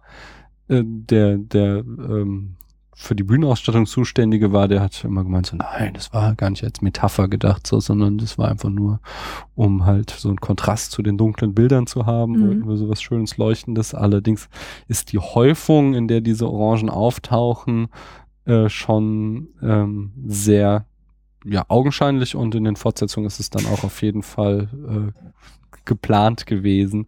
Wir nämlich also, als Vito angeschossen wird, kauft er unter anderem Orangen ein. Als Vito später stirbt im Garten, hat er sich so einen Orangenschnitz in den Mund gesteckt, um mit seinem Enkel zu spielen. Ähm, als Waltz mit äh, Hagen verhandelt, steht auf dem Abendessenstisch eine Schüssel mit Orangen. Wer verhandelt mit Tom Hagen? Ähm, Waltz, das ist der Produzent mit dem Pferdekopf. Ach so. Ähm, angeblich, das habe ich nicht gesehen, aber angeblich fährt Sonny kurz bevor er ermordet wird an einer Orangenwerbung vorbei. Ähm, Da ist so ein Schild, da steht drauf, Don't worry, Mom. Das habe ich gesehen. ja, es gab zwei Schilder, noch eins im Hintergrund, ganz klein. Also da bin ich mir echt nicht sicher. Ähm, beim Treffen der Dawns, also als dann später der äh, Don Vito Frieden schließen will und es so wieder so eine Konferenz gibt, gibt es halt auch so eine Obstschüssel und man sieht eine Orange vor jedem der anderen der fünf Familien, die dann später noch ermordet werden, so. Ähm, äh, Genau, während äh, Michael dann mit Hagen äh, die Ermordung dieser, äh, dieser äh, von Bazzini und äh, Tajal, wie hieß er? Du hast eben Tataya. Tatalia plant, äh, äh, isst er selbst eine Orange. Ähm, Tessio ähm, äh, spielt auf Connys Hochzeit mit einer ähm, Orange und er wird am Ende ermordet, weil er Michael verraten hat an Bazzini. Äh, Carlo Rizzi trägt einen orangenen Anzug, als Sonny ihn verprügelt. Das ist dann auch vielleicht wieder ein bisschen sehr weit hergeholt. Und äh, Clemenza trinkt Wein mit Orangenstücken auf der Hochzeit, ähm, während er Pauli anschnauzt, er solle seinen Job machen. Mhm. Äh, und Pauli wird ja später umgebracht, weil er seinen Job nicht gemacht hat. Also es gibt schon eine auffällige Häufung von Orangen in Zusammenhang mit Charakteren, die einen Tod finden, wobei halt auch echt viele in dem Film sterben. Ja, genau. Also, dass die da halt immer Orangen essen, ist halt eine Sache. Und die andere ist die, dass alle sterben am Ende. Ähm, was nochmal so ein ganz schönes äh, Symbol ist, also den, ne, äh, wir haben übrigens ein, eine, hat sich äh, Francis Ford Coppola an Psycho orientiert, dahingehend, dass er ja nach ähm, einer knappen Stunde oder so den Wechsel des Hauptcharakters vornimmt Mhm. oder noch weniger Zeit ist vergangen, ich weiß nicht. Also nachdem halt Vito ähm, äh, angeschossen ist, äh, wechselt halt der Fokus auf Michael und Michael ist plötzlich unser Protagonist. Äh, so wie halt bei Psycho anfangs, äh, ich habe schon wieder ihren Namen vergessen, Frau halt. die Frau unsere Protagonistin ist und später ist es dann halt äh, Norman Bates.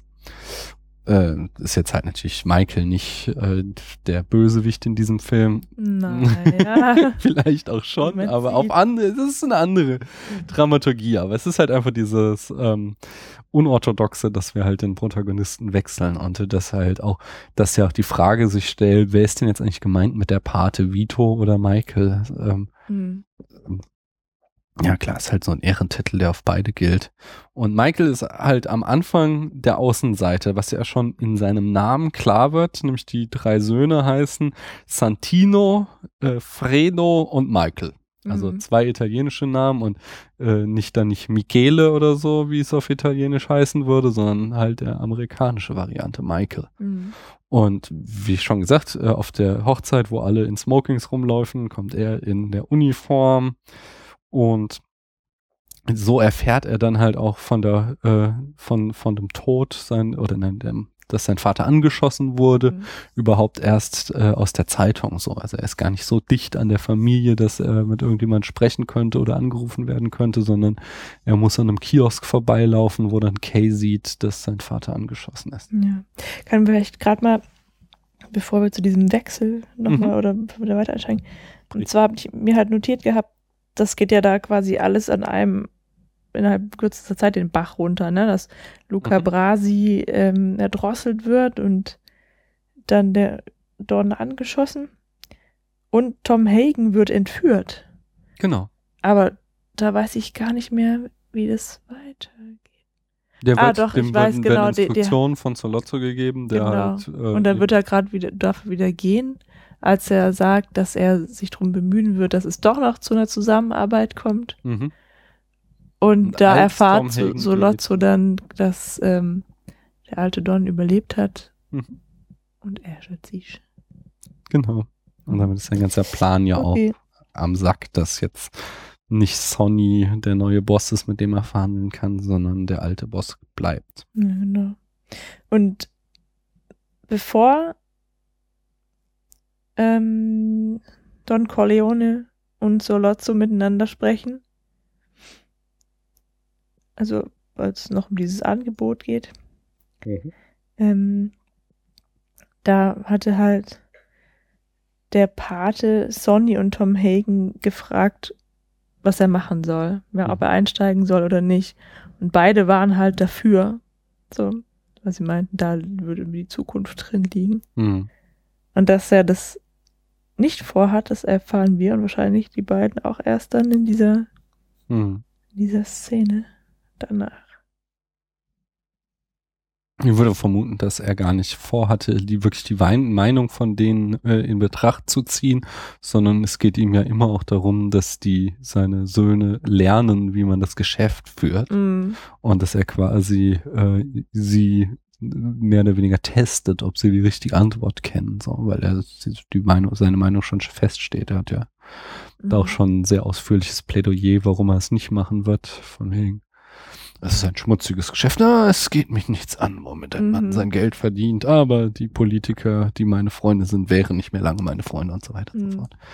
Ähm, ja, ist auch total super gespielt, finde ich, von Ja, Marlon Brando, dieser, dieses Gespräch. schon allein wie er irgendwie so Lotso auch sowas zum Trinken einschüttet, irgendwie einen Cognac oder sowas. Mhm.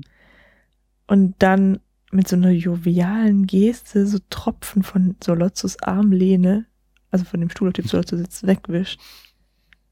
Das ist mir zum Beispiel gar nicht aufgefallen. Habe ich noch bei der nächsten Sichtung wieder was, was ich, was ich mir merken Das ist kann. nur so eine Kleinigkeit. Aber. Mhm.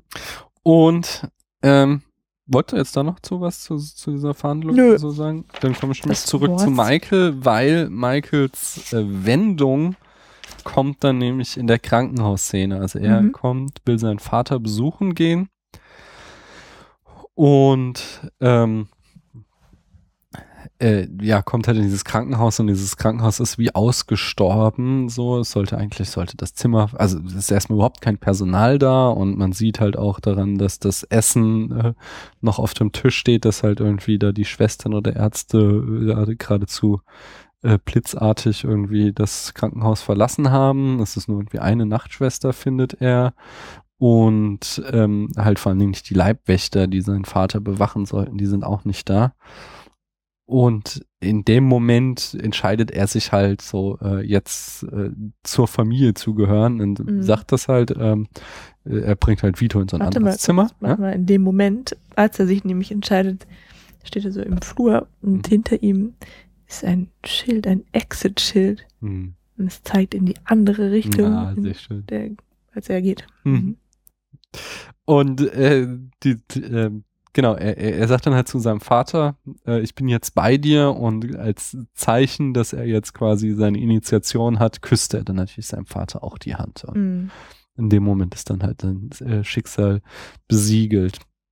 Und ich finde, bei dieser Szene merkt man auch ähm, ganz explizit, wie langsam der Film inszeniert ist, weil das diese ganze diese Krankenhausszene, die ist wirklich, die dauert ewig, aber das wird halt, ähm, das macht sie halt nicht schlechter, sondern das wird halt total benutzt, um Spannung aufzubauen. So Mhm.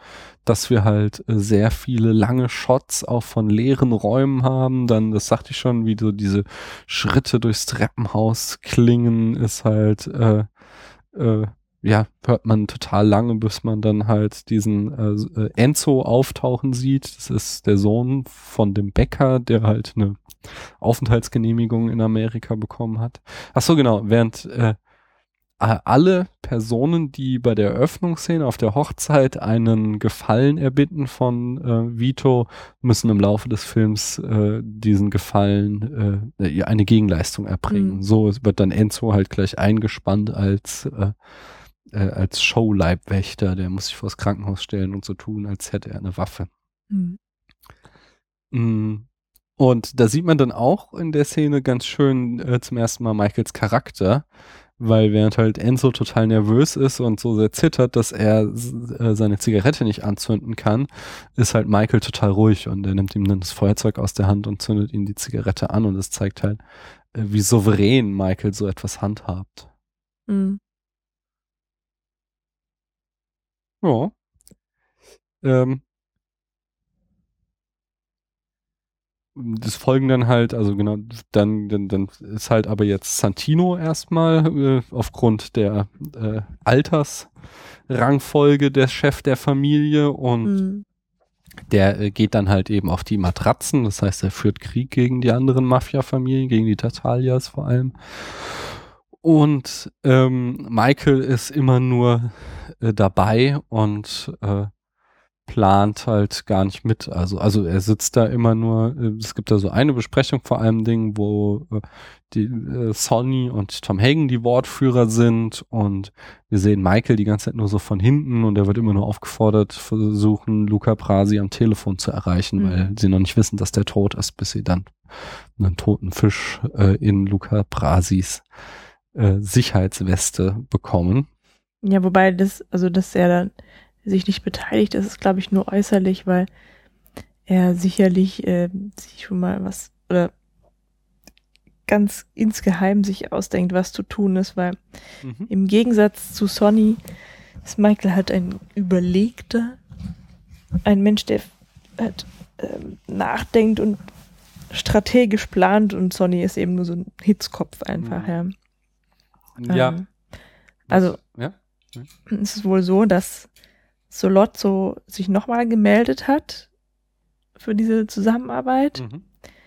und ähm, Sonny zitiert Solozzo, oder sie zitiert, zitiert nicht, aber ähm, Sonny erklärt dann eben, Solozzo habe für sie ein Angebot, das sie nicht ablehnen werden. Mhm. Also es ist ein bisschen variiert, variiert ja, sie, es ist nicht dieses Können, sondern Mhm. Werden. Und äh, da hat dann eben Michael die bessere Idee, ja. Also der will nicht ähm, Das- diesen Krieg führen, sondern Nee, erzähl, sag das. Ich möchte noch- sondern schlägt eben vor, dass er sich mit Solozzo und Das diesen komischen Polizist, Polizisten der trifft, Gekauft ist von Genau. Salazar. ähm, um eben zum Schein auf das Angebot einzugehen, Mhm. aber sie dann ähm, zu erschießen aus Rache. Aber das, das meinte ich. Ähm, Mhm. Das findet in einer anderen Besprechung statt, der, dieser Plan, den Michael dann vorträgt. Mhm. Und in dieser ersten Besprechung, da sehen wir Michael von hinten und er sitzt quasi ähm, vom Bildfokus her ähm, halt eben nicht im Zentrum des Bildes, sondern im Zentrum sind halt Tom Hagen und Sonny und wir sehen, was die so beraten und ähm, Michael äh, sitzt im Schatten, wir sehen ihn meistens von hinten und so und er ist halt noch gar nicht irgendwie äh, in der Bildsprache halt das Haupt der Familie. Während dann genau in diesem Moment, in dieser zwei, nächsten Besprechung, also es kommen zwischendurch noch ein paar andere Szenen, aber dann kommt halt diese Besprechung, wo sie diesen Plan für den Mord fassen und da hat nämlich genau der äh, äh, Fokus sich geändert, während äh, Sonny und Hagen stehen und durch den Raum tigern, so sitzt halt Michael äh, in so einem Sessel, total ruhig, Bein übergeschlagen und er wird uns halt total ins Zentrum des Bildes gerückt und das ist quasi das erste Mal, wo uns die Kamera sagt, äh, der da, der ist unser neuer Pate. Nicht Sonny, der hier rumhüpft und die ganze Zeit Leute verprügelt und so, sondern dieser ruhige, überlegte Typ, der, der ist es, äh, auf den wir hinaus wollen. Wobei der auch wieder alleine ist, ne? Ja, Also er, das er ist aber bleibt auch halt so die ganze Schicksal. Zeit über alleine, Ja. genau. Aber ich, ich fand nur einfach diesen Kontrast zwischen diesen zwei Besprechungen und wie halt Michael da inszeniert wurde, echt schön. Mhm. Das ist einfach schön fotografiert. Ja, ich frage mich auch gerade, ob der angefangen hat zu rauchen mit dieser, ob das, ob das auch noch so eine Initiation ist oder so ein, Das weiß ich. nicht. weil der eben im Krankenhaus nicht raucht. Also zum ersten Mal sieht man das eben bei der Besprechung, in der er nur dabei sitzt, Mhm. beziehungsweise versucht zu telefonieren. Ja. Da sitzt er ja so und wir sehen im Vordergrund eine Schachtel Kippen auf dem Mhm. Tisch und er dreht sich irgendwann um und nimmt sich eine. Nee, er steht auf. Das kann sein. Ich weiß es nicht, habe ich nicht drauf geachtet. Und dann raucht er halt auch immer wieder mal. Ja.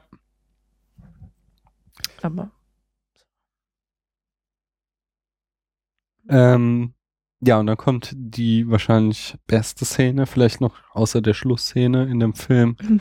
nämlich diese Szene, wie sich Michael mit Solozzo und dem Polizisten trifft, um sie zu ermorden. Und mh, die, die ist einfach unglaublich intensiv inszeniert. Die finde ich echt geil vor allem Ding, weil die die ganze Zeit total dicht an Michael dran ist.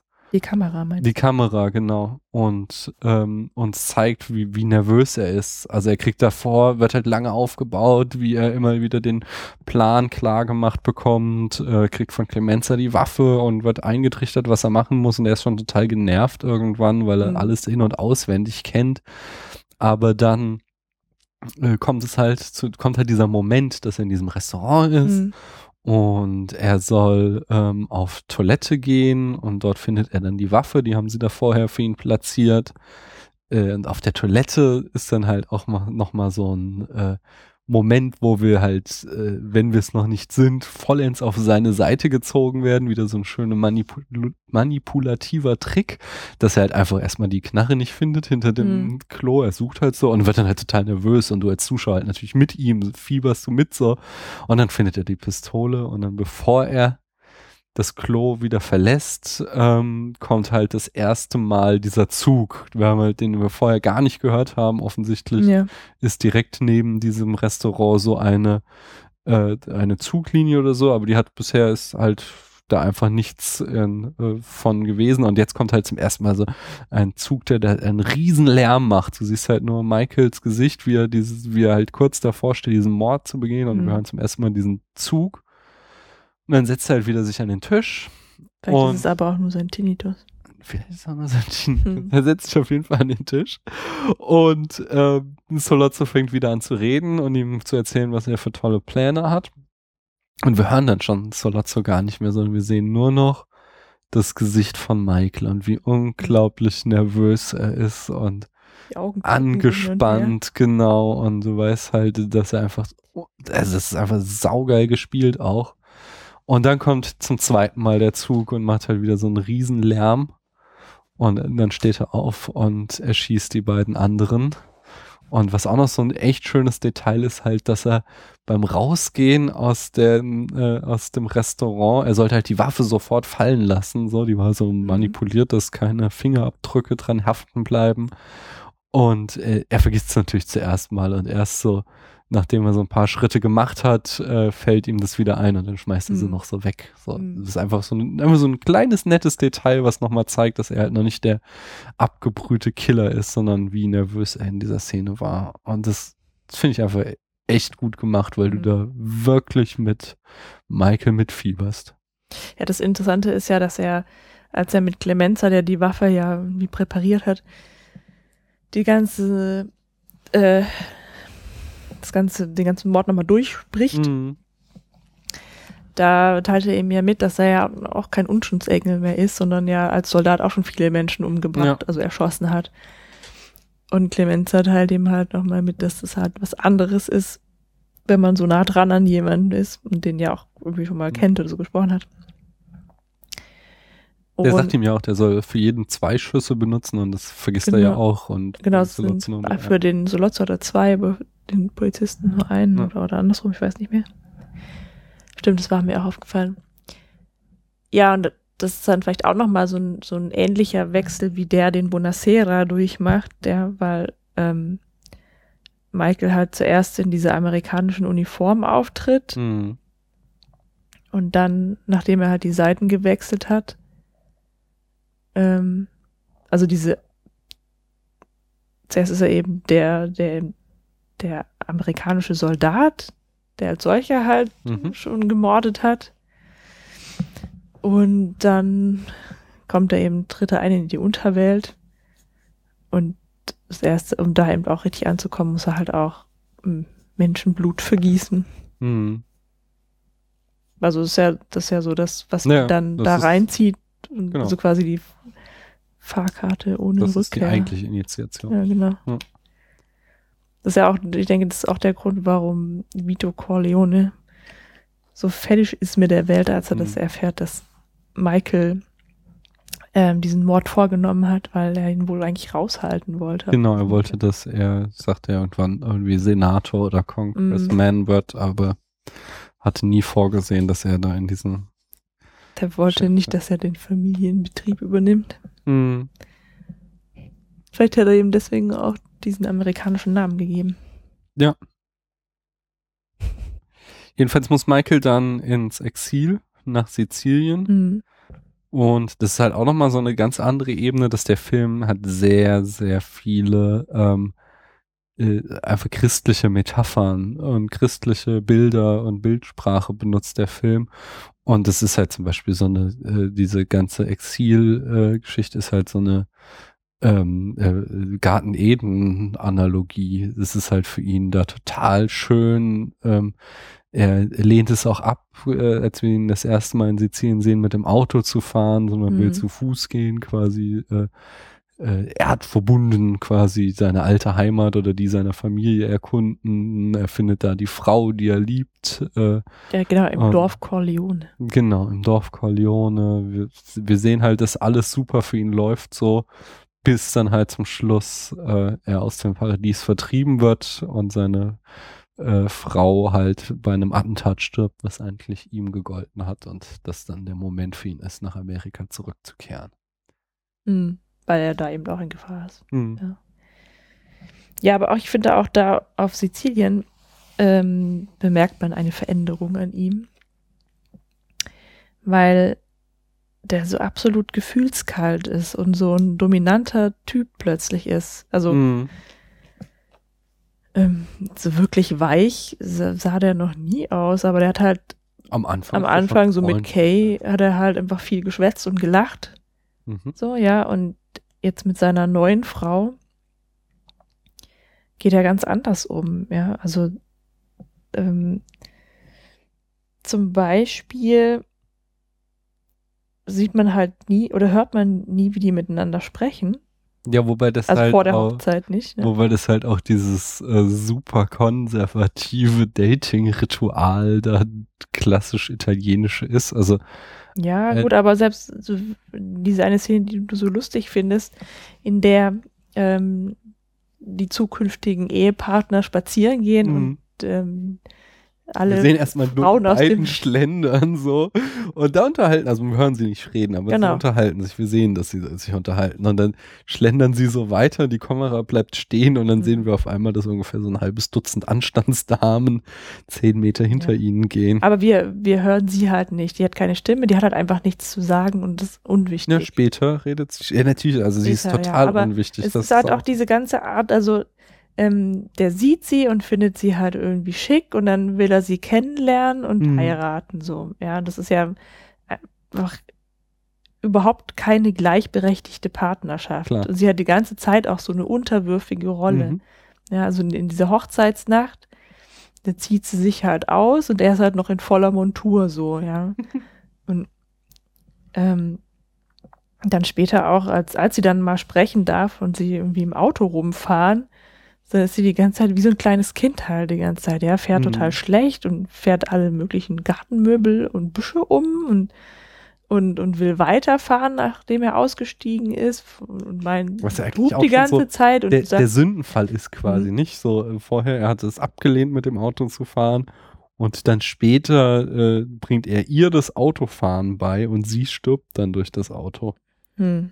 Auch so. Entschuldigung, nur nochmal Okay. diese äh, Bibelmetapher. Ja, ich wollte auch halt darauf hinaus, dass ich verstehe das halt auch irgendwie nicht so wirklich, was die Apollonia da soll, weil die ist halt offensichtlich irgendwie so ein Objekt halt für ihn auch. Mhm. Und er ist halt ähm, meinem Empfinden nach total gefühlskalt ihr gegenüber. Also man sieht ihn halt kaum noch lächeln. Mhm. So und ähm, ich finde ihn auch fast ein bisschen unheimlich da. Ja, der wird ja auch immer unheimlicher im Laufe Ja. des Films. Und anders war es halt mit Kay, weil die war halt noch so ein Teil von ihr. Mhm. Ja, also bei der, bei der Hochzeit von Conny und Carlo ähm, bei, soll sie noch mit auf das Familienfoto sogar drauf. Mhm. So, obwohl die die Leute zum ersten Mal gesehen hat und es eigentlich Ja. auch gar nicht möchte. Aber du hast dir die Frage eigentlich schon gleich beantwortet. So, äh, die soll einerseits halt seine Veränderungen symbolisieren. Mhm. und andererseits halt den Kontrast zu Kay darstellen. Und was wir, das wird leider in dem Film äh, nur angedeutet, aber dass halt Kay ein ganz anderer und viel stärkerer Charakter ist und dann auch äh, quasi in, im Finale des Films daran total zu leiden beginnt, äh, dass Michael der geworden ist, der er ist, weil Mhm. sie halt eben nicht das Liebchen ist, was schweigt und einfach nur dekorativ aussieht, sondern sie Und halt Fragen spielt und stellt. Suppe kocht. Genau. Und das dritte wäre dann halt natürlich wieder die, dass halt zu so einem Paradies auch gehört, dass man da äh, die Liebe findet, nicht? Ja, aber das ist ja dann nicht die Liebe. Ja, das, was dieser Michael noch für Liebe halten kann. Hm. Naja, jedenfalls zu Hause in Amerika ist die Kacke auch so richtig am Dampfen. Ähm, da äh, hat sich nämlich die Ehe von Carlo Rizzi und äh, Conny auch zum Schlechten entwickelt und er verprügelt sie, was, äh, das muss man Sonny auch mal zugute halten, er, der gar nicht einsieht, dass Conny verprügelt wird und äh, sich da halt an Carlo Rizzi rächt, aber das, wie, indem er den verprügelt. Aber das wiederum ist dann äh, auch sein Tod, denn Carlo Rizzi verrät ihn dann und äh, inszeniert eine weitere Prügelorgie, wo dann Conny ähm, Sonny zu Hilfe holt und der dann dadurch seinen Tod findet. Also Und der dann findet nicht dadurch seinen Tod, sondern der wird dann in eine einen Falle gelockt. Ja, genau, in einen Hinterhalt gelockt. Worauf ich aber eigentlich hinaus wollte, ist die Szene nach dem Tod von Sonny, weil die ist auch wieder total schön fotografiert. Wir sind wieder in diesem Zimmer, das Arbeitszimmer des Paten. Mhm. Und äh, Tom Hagen sitzt auf seinem Sessel, auf dem er auch schon im, am Anfang sitzt, was offensichtlich so sein Platz ist, so ein kleiner Stuhl am Rand und trinkt einen Schnaps und hi- hinter ihm äh, im Bildhintergrund ist halt äh, überlebensgroß quasi dieser Sessel und der Schreibtisch des Paten und der ist halt leer so, weil die Hoffnung, Sonny äh, ist halt gerade eben gestorben so und er hat niemanden mehr, den er beraten kann und dann kommt Vito in das Zimmer und ist total gebrechlich und Tom Hagen muss ihm erzählen, dass Sonny tot ist. Ja. Ich habe noch eine kleine andere Frage, ja. Mhm. Ähm, mir ist nämlich aufgefallen, weil wir eben in der Hochzeitsnacht sehen, wie Apollonia sich entblößt. Mhm. Die hat so total komische Brustwarzen. ist dir das auch aufgefallen? Ja, das sah aus, als wären die überschminkt Genau, worden. das habe ich mir nämlich, habe ich mich gefragt, ob das halt irgendwie zu unzüchtig gewesen wäre, Brustwarzen zu zeigen und ob die deswegen die irgendwie so Hautfarben angemalt haben oder was, Wachs drüber geklebt oder so. Ich habe keine Ahnung. Eigentlich ist ja so, äh, so die 70er, in, wo der Film gedreht wurde, waren da ja eigentlich schon so freizügig. So, es ging ja Man Ende hätte sie ja auch 60er einfach los. von hinten zeigen können. Ja, ich habe so, keine ne? Ahnung. Vielleicht, vielleicht, also vielleicht sah die halt auch einfach so aus, die Frau. So. Für nicht. Das ist voll die, ich meine. Ich habe auch nichts dergleichen gelesen oder so. hm. Das ist mir auch schon aufgefallen, dass das irgendwie merkwürdig aussieht. Aber will, will hier auch niemandem nichts unterstellen, so vielleicht.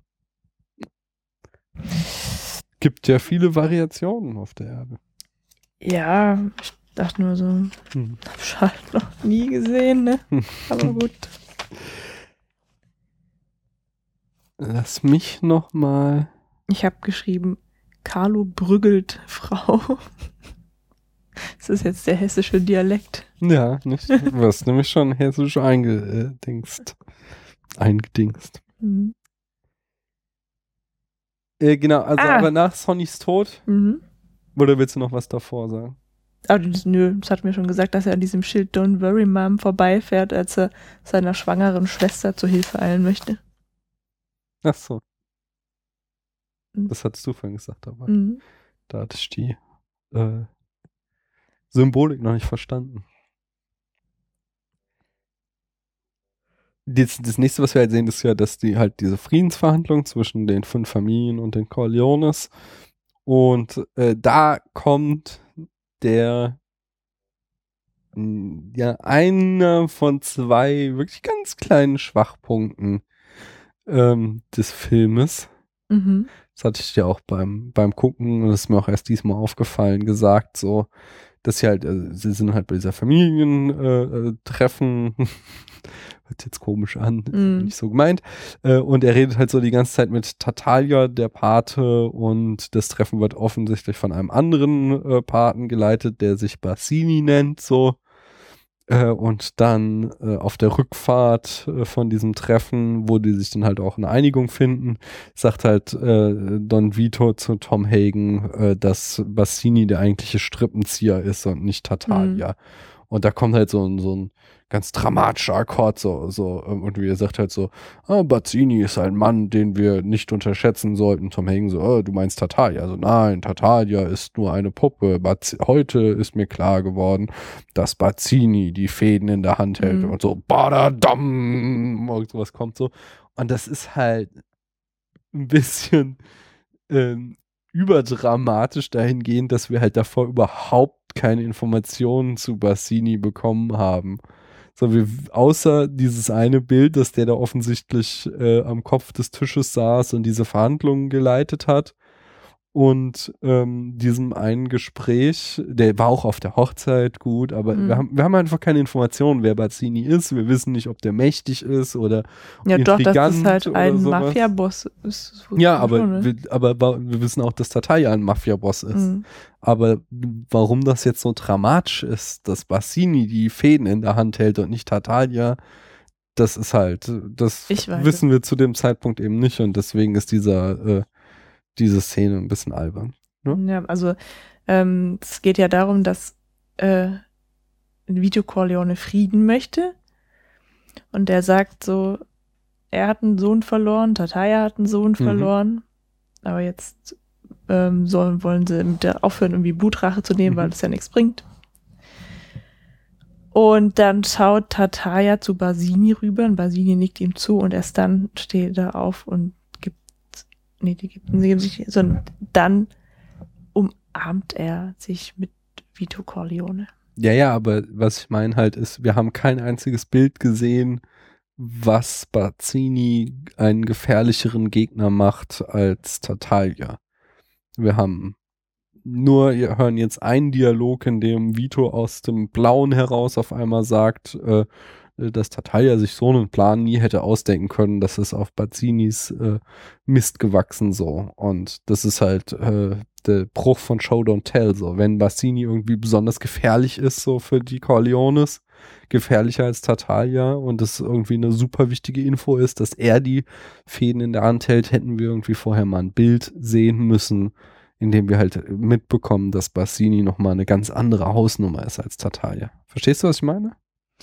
Ja, glaub wobei ich, mich das halt nicht so, also ähm, Ne, das ist halt so, ja, das ist halt, das ist Jammern auf sehr, sehr hohem Niveau, weil der Film halt bis zu dem Moment äh, für mich perfekt inszeniert ist und wirklich alles klar macht. Und jetzt äh, kommt halt irgendwie äh, als weißes Kaninchen auf einmal Bassini aus dem Hut gezaubert so und uns soll weiß gemacht werden, der ist irgendwie super gefährlich, ohne dass wir vorher da was gezeigt haben bekommen. Ist nicht, ist, Mhm. Wird ein Punkt Abzug vielleicht geben, aber ist jetzt wirklich nicht dramatisch für den Film. Hat mich nur so ein bisschen so, ah, so eine ganz kleine Schwäche in der Inszenierung. Ähm, aber ist dir auch aufgefallen, dass bei der Besprechung, bei dem, bei den Friedensverhandlungen im Hintergrund eine amerikanische Flagge hängt in dem Raum? Und dass da auch ein Bild hängt von, wie ich meine, Lincoln. Ähm, ja, du hast es während des Films schon erwähnt. Was also das ist wieder das, das gleiche. sagen? Du hast da halt ähm, die Zeichen für den amerikanischen Staat, für die Mhm. amerikanische Demokratie. Ja, und wer verhandelt da wie in so einem offiziellen Saal halt die Mafia-Gangster. Hm. Wieder unter der Oberfläche. Mhm. Ja, schön. So als, als wahre ähm, als die wahren Handelnden in dieser Gesellschaft halt, Hm. der amerikanischen. Wir sehen dann auf alle Fälle als nächstes ähm, äh, Michael, der wieder versucht mit Kay anzubandeln. Wir erfahren, dass er jetzt schon seit einem Jahr wieder in Amerika ist. Und äh, da fasst er dann auch seine Veränderungen in Worte, nämlich äh, als wir ihn das erste Mal gesehen hat, hat er noch gesagt, äh, so ist meine Familie, so bin ich ich, äh, was die Trekking-Geschäfte Mhm. angeht. Und jetzt äh, macht er einerseits Kay einen Antrag, dass sie ihn heiratet, andererseits verspricht er ihr, dass sie in fünf Jahren quasi, äh, also sagt, jetzt bin ich halt drin im Familiengeschäft, aber in fünf Jahren werden wir äh, keine illegalen Geschäfte mehr machen. Und das ist quasi auch so der Spruch, mit dem er Kay dann rumkriegt. Das Versprechen. Was ich halt interessant finde, ist, dass wir deren Hochzeit halt nicht sehen. Ja, wir sehen da Hm. zwei Hochzeiten, zwei große, nämlich die erste, Mhm. Ähm, in der die Familie vorgestellt wird und die zweite, in der Michael Apollonia heiratet. Ja. Aber von Kay und ihm sieht man nix. Ja. Ja, Und das fand ich merkwürdig, dass sie offenbar darauf eingeht, also dass sie sich wieder mit ihm zusammentut. Nee, man hatte ja schon gesehen, dass sie ihm auch ziemlich nachgetrauert hat. So, sie ist ja da auch mal irgendwann ganz dreist einfach bei denen aufgetaucht und äh, Tom Hagen hat ihr klar gemacht, äh, dass er ihr einfach nicht sagen darf, wo Michael ist und dass er ihm auch keinen Brief schicken darf, weil das alles Michael gefährden würde, so. Mhm. Also, ähm, die war schon ziemlich verknallt in den einfach. Aber natürlich, das schon recht. Aber in dem, der Film fängt dann ja auch einfach an, große Sprünge zu machen. Ja, Wir, wir erfahren immer wieder, dass viele Jahre vergehen. Ähm, plötzlich haben sie nämlich auch schon Kinder. äh, genau. Und ich würde jetzt auch zum Ende kommen, oder es sei denn, du hast dazwischen noch irgendwas? Ach nee, das ist nur noch so eine Kleinigkeit, einfach wie ähm, der Michael hat, also es gibt so eine Szene, in der Tessio und Clemenza eine eigene Familie gründen wollen. Mhm. Mhm. Und dann sind sie halt irgendwie alle zusammen in diesem Arbeitszimmer und Tessio und Clemenza sprechen die ganze Zeit den Vito Corleone an. Genau. Michael ist offiziell schon Boss. Genau, und Vito hat halt irgendwie so ein kariertes Hemd und eine graue Strickjacke an und füttert die Fische die ganze Das ist mir Zeit auch so. aufgefallen, dass er von dem Moment an, wo er nicht mehr Part ist, trägt er keine Anzüge mehr. Genau. So. Und bei Michael ist es halt gerade andersrum, der hat dann plötzlich so total schicke Klamotten Mhm. an und immer so ein komisches Halstuch und, ja. ja, aber das und er hat doch dann immer dieses Taschentuch an der Nase. Ja, das ist irgendwie. Aber das verschwindet wieder. Ja, ja, da- das ist so, das, das ist äh, so Fanservice für die Leser des Buches. Ich habe ja das Buch gelesen, leider. Mhm. Also es ist wirklich ein Film, wo, auch wenn ich nichts halte von Vergleich Buch und Film, weil zwei verschiedene Medien, aber trotzdem sage ich es, dieser Film ist um Meilen besser als das Buch, weil er halt einfach den ganzen Trash aus dem Buch rausgeschmissen hat. Ähm, all die blöden Handlungsstränge, also im Buch hat halt zum Beispiel Johnny Fontaine ganz, ganz viel noch Handlung. Und auch zum Beispiel so dieses, halt diese, das das, das ist schon so albern, dass ich kaum noch sagen will. Es gibt so eine ganz abstruse Geschichte von dieser Brautjungfer, die da am Anfang von Sonny Mhm. gepoppt wird. Die hat nämlich eine so große Vagina, dass nur Sonny sie befriedigen kann und die kriegt dann am Ende, äh, wird die noch halt operiert, so dass sie dann eine Verkleinerung ihrer Vagina bekommt, so dass dann auch sie Sex mit anderen Männern haben kann. Das ist das Niveau des Buches. Also, da hat Wow. Francis Ford Coppola wirklich gute Entscheidungen getroffen, was er weggelassen Mhm. hat. So. Und äh, jetzt weiß ich gar nicht, wie ich da drauf kam. So. Der, der, die Nase. Achso, genau, genau, die Nase, genau. Man, man erfährt halt in diesem Buch auch, dass halt Michael irgendwie da so die irgendwas im Gesicht zertrümmert bekommen hat, als er ähm, vor dem Krankenhaus äh, von einem Polizisten Mhm. verprügelt wurde und ihm deswegen die ganze Zeit immer die Nase läuft und auch noch so ein Arzt, der auch noch so einen Sideplot hat in dem Buch, der schafft es dann, glaube ich, das wieder so zu operieren, Ah, dass das okay. dann wieder weggeht. Äh, und deswegen läuft ihm halt zwischendurch immer die Nase, aber später ist es wieder weg. Und Mhm. diese, dieses Dezent mit dem Taschentuch, das ist halt einfach nur, wie gesagt, Fanservice für die Leser. So, ah, ja, Mhm. die Story findet statt, ich lasse sie nur aus. So. Ja, aber es gibt da noch eine weitere Szene, in der er sich äh, nochmal behaupten muss als der neue Don. Mhm. Als er nämlich nach Las Vegas fährt und von Mo Green die Anteile an dem Casino und dem Hotel Mhm. haben möchte. Und ihm dann im Übrigen auch nochmal ein Angebot macht, das er nicht ablehnen Mhm. kann. Und äh, sein eigener Bruder Fredo hat noch nicht verstanden, dass Michael jetzt das Sagen hat. Mhm.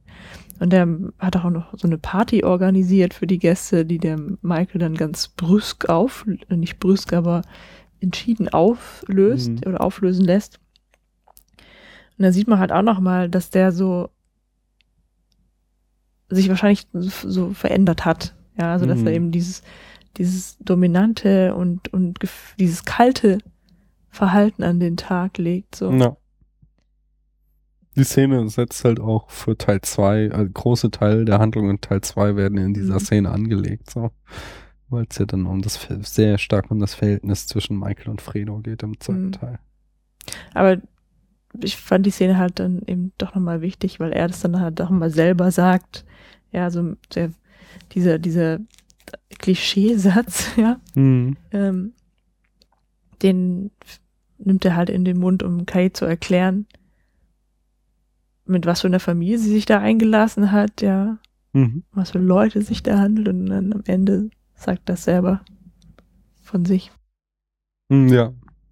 Ja, das sei dann quasi, ist seine voll, äh, ja, se- seine Metamorphose abgeschlossen. Jawohl. Und das kriegen wir dann wieder auch mit einer christlichen Metapher, dass er nämlich am Ende, äh, er steht Taufpate ähm, bei seinem Neffen, aber anscheinend, ich bin nicht Katholizist, äh, Katholiker? Katholisch.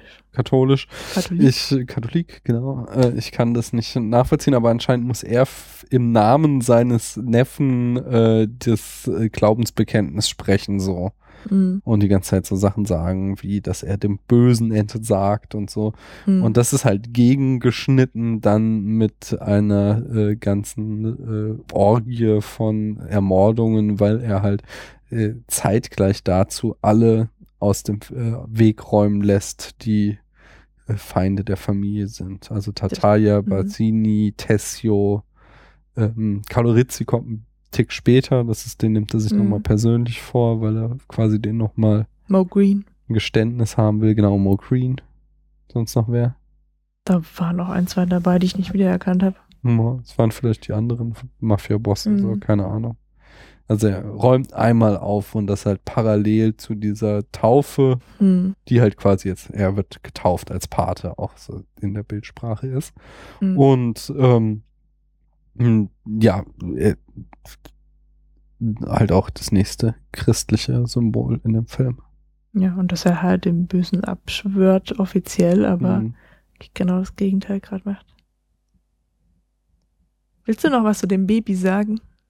Was habe ich denn nicht gesagt? Das Baby ist Nee. doch, habe ich gesagt, äh, bei der Produktion. Das Baby wird so, doch, gespielt stimmt. von Sofia Coppola, die ja selbst im dritten Teil dann noch als die Tochter des Paten auftritt und heutzutage, weil sie auch offensichtlich, so meinen viele, kein so großes Talent zum Schauspiel hatte, ist sie aber eine ziemlich gute Regisseurin geworden, der wir uns auch in einer der nächsten Folgen widmen. Eigentlich war es die Mhm. nächste Folge, aber jetzt ist was gerade passiert, was wir noch dazwischen schieben werden. Mhm. Genau. Kommen wir zur letzten Szene oder hast du davor noch was zu sagen? Nö, kann man machen. Äh, letzte Szene kriegt er erstmal, also er hatte halt auch Carlo Rizzi umgebracht, das kriegt er dann Conny von Conny vorgeworfen und ähm, äh, Kay kriegt das mit und stellt ihn dann halt zur Rede, äh, ob er tatsächlich Carlo Rizzi hat umbringen lassen und er schreit sie erst an, sie soll ihn nie nach seinen Geschäften fragen und äh, dann irgendwann willigt er, aber als sie nicht locker lässt, ein und sagt so, okay, dieses eine Mal darf sie fragen Mhm. und dann belügt er sie aber und sagt, er hat Carlo Rizzi nicht umgebracht. Und es ist quasi, da ist dann quasi sein Niedergang perfekt, weil Mhm. er halt, äh, ja, jetzt, jetzt ist er nicht einmal mehr zu Kay gut, so. Er hat zum Schluss sogar sie verraten und Zeit, er wendet Äh. sich von seiner besseren Hälfte ab. Genau. Im, das ist gut. ja. Und im Kontrast halt zu der Szene, die du eben sagtest, so, wo sich die, ähm, die, die, die Untergebenen ihn nicht ernst nehmen, Mhm. sehen wir dann halt, wie Clemenza und neue äh, Capos da irgendwie ihm die Hand küssen und äh, wir sehen es wieder aus dem Point of View von Kay und vor Kays Nase wird halt die Tür geschlossen und sie ist halt ausgeschlossen und äh, Michael ist der neue Pate und die Geschäfte finden wieder hinter verschlossenen Türen statt. Also eine sehr, sehr schöne Schlussszene und auch eine sehr, sehr berühmt gewordene, auch oft zitiert. Ja. Wir beschließen das Kapitel äh, mit noch ein paar Zitaten und Referenzen, die der Film selbst macht. Nämlich zitiert er äh, habe ich gelesen, habe ich also ich habe nie King Lear gelesen, deswegen kann ich es leider nicht bestätigen. Ich habe nur gelesen, dass die Geschichte mit den drei Söhnen und äh, dem Jüngsten und so oder wie genau im Detail Mhm. weiß ich nicht. Äh, das ist halt äh, die Geschichte aus dem Drama King Lear von Shakespeare. Ach, das gibt's aber auch noch woanders. Wo? Zum Beispiel bei dem Märchen Der Knüppel aus dem Sack. Ja, es ist wahrscheinlich auch so ein so ein Mythem oder so. Immer der so jüngste von den Trope. dreien. Ja, ja, das ist ja Ja, okay. Das ist ja das Dreierformel, ganz klassisch einfach. Ne? Äh, der Panzerkreuzer Potemkin wird zitiert, nämlich es gibt so eine berühmte Szene im Panzerkreuzer Potemkin, wo jemand äh, durchs Auge geschossen wird und diesen Tod erleidet hier Mo Green. Mhm. Ähm, das Testament des Dr. Mabuse wird im vorletzten Shot zitiert. Das weiß ich, ich kenne leider den Film nicht, von daher kann ich das leider nicht sagen. Ähm, und heißes Eisen aus dem Jahr 1953, da kommt schon mal die Geschichte mit der Frau, die im Auto explodiert. Äh, Habe ich schon gesagt. Die Parallelen, äh, nee, Die im explodierenden Auto sitzt. Genau. das ist ja für diesen Song von den Ärzten. Meine Freundin ist einfach explodiert. äh, ne, ich habe das jetzt übrigens von der Melodie zwei Songs zusammengeschmissen, aber meine explodierte Freundin ist ein Song Mhm. von den Ärzten. Ähm, der Psycho hatte ich schon gesagt, halt dieser äh, Twist im Hauptcharakterwechsel. Und Bonnie und Clyde wird äh, ziemlich äh, eindeutig auch im Tod von Sonny zitiert, weil die halt auch einfach so vor ihrem Auto auch ungefähr das gleiche Modell äh, mit Kugeln durchlöchert werden von Maschinengewehren, so wie Sonny da vor seinem Auto Mhm. steht. Hm. Bonnie Clyde könnten wir eigentlich auch nochmal gucken. Habe ich auch schon mehrfach gesehen, aber finde ich auch einen ziemlich coolen Film. Ja, aber der muss erstmal ganz hinten auf die Warteliste. Ja, ja.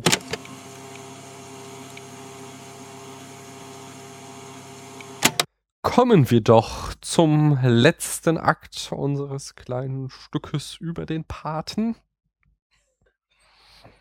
indem wir uns damit auseinandersetzen, welche Wirkungen und Einflüsse er hinterlassen hat.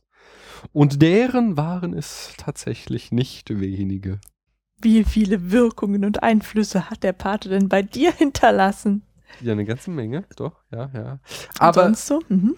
äh, er hat vor allem den, den Gangsterfilm verändert. Der Gangsterfilm sollte nie Gangsterfilm. wieder das sein, was er mal war.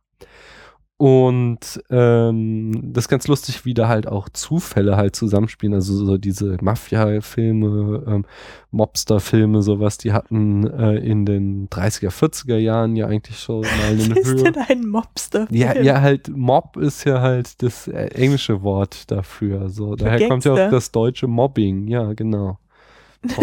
In England sagst du, ich bin, ich bin Mobster. Ich meine, in das Genre ist Mobsterfilm, so. Also, nicht das, ich Ey, glaube, voll Mobster-mäßig. Vielleicht erzähle ich auch gerade Scheiße, aber ich meine, komm. Muss jetzt natürlich nachschauen. Jedenfalls voll der gefährliche Mobster. Hatten ähm, diese Filme in den 30er, 40ern einen Höhepunkt gehabt, aber ja, hier bezeichnet insbesondere in den USA im engeren Sinne Personen, die im organisierten Verbrechen tätig sind, der Mobster. Das, du lachst, aber nur solange du kein Bis ich mal einem Mobster Ja. begegne. Wie gesagt, da kommt halt das Wort Mobbing her, so nicht? Ja, das klingt natürlich schon wieder böse. Echt? Außer einmal in der Woche beim Wohnungsputz. Oh Gott, ist aber auch ein Clown jetzt gegessen. Ich habe den Grießbrei leer getrunken. Mm, lecker. Mit extra Babyspeichel. Hm. Also, was ich sagen wollte, in den 30er, 40er Jahren hatte dieses Genre schon mal einen Höhepunkt gehabt. Aber damals gab es ja etwas, ähm, was eine solche Darstellung wie beim Paten verbat, verbot, verbiet, verbund, Verboten hätte. Verboten hätte, nämlich den Hays Code. Der, wir hatten es, das Achso, ich dachte, Thema es gab noch schon Farbfilm. Ja, das kommt dazu. Aber wir hatten das Thema auch schon Mhm. halt bei It's a Wonderful Life, dass halt der Hays Code dafür sorgte, dass ähm, am Ende der Gute gewinnen musste. Ah, nee, bei, Hays, äh, bei It's a Wonderful Life haben sie es ausgetrickst oder halt so. Äh, Das war das nicht mit dem das alternativen war Ende. bei Vertigo, genau, mit dem alternativen Ende, äh, das, wo dann der Böse noch bestraft wurde, weil dass der Hays Code einfach vorsah, dass halt dass also Gangster durften nicht sympathisch und nicht äh, irgendwie als Gewinner dargestellt werden Mhm. und deswegen wäre so ein Film wie Der Pate einfach nie durch die Zensur gekommen. Aber nachdem er dann einmal in der Welt war, wurde er natürlich als Blaupause für sämtliche Mafia-Filme, die da kamen, genommen. Und keiner konnte, äh, selbst wenn er versucht hat, sich bewusst davon ähm, abzugrenzen, konnte trotzdem kein äh, Gangsterfilm diese, diesen Film ignorieren, so, weil er einfach Maßstäbe gesetzt hat, nicht? Sie. Aber ganz profan war er auch. Hast du auch von dem Brei gekostet? Nein, mir ist so die Stimme gerade verreckt. Ähm, ganz profan hat er auch ähm, eine mordsmäßig viel Kohle gemacht, nicht? Äh, Der Mhm. hat äh, hier in Dings vom Winde verweht abgelöst als der erfolgreichste Film aller Zeiten. Winde vom Winde verweht hatte seit 39, 1939 diesen Titel gehalten und dann kam der Pate und hat ihn entrissen. Allerdings durfte er nicht lange gemobst. halten. Weil ein paar Jahre später kam dann der weiße Hai und hat äh, ihn sich gefischt.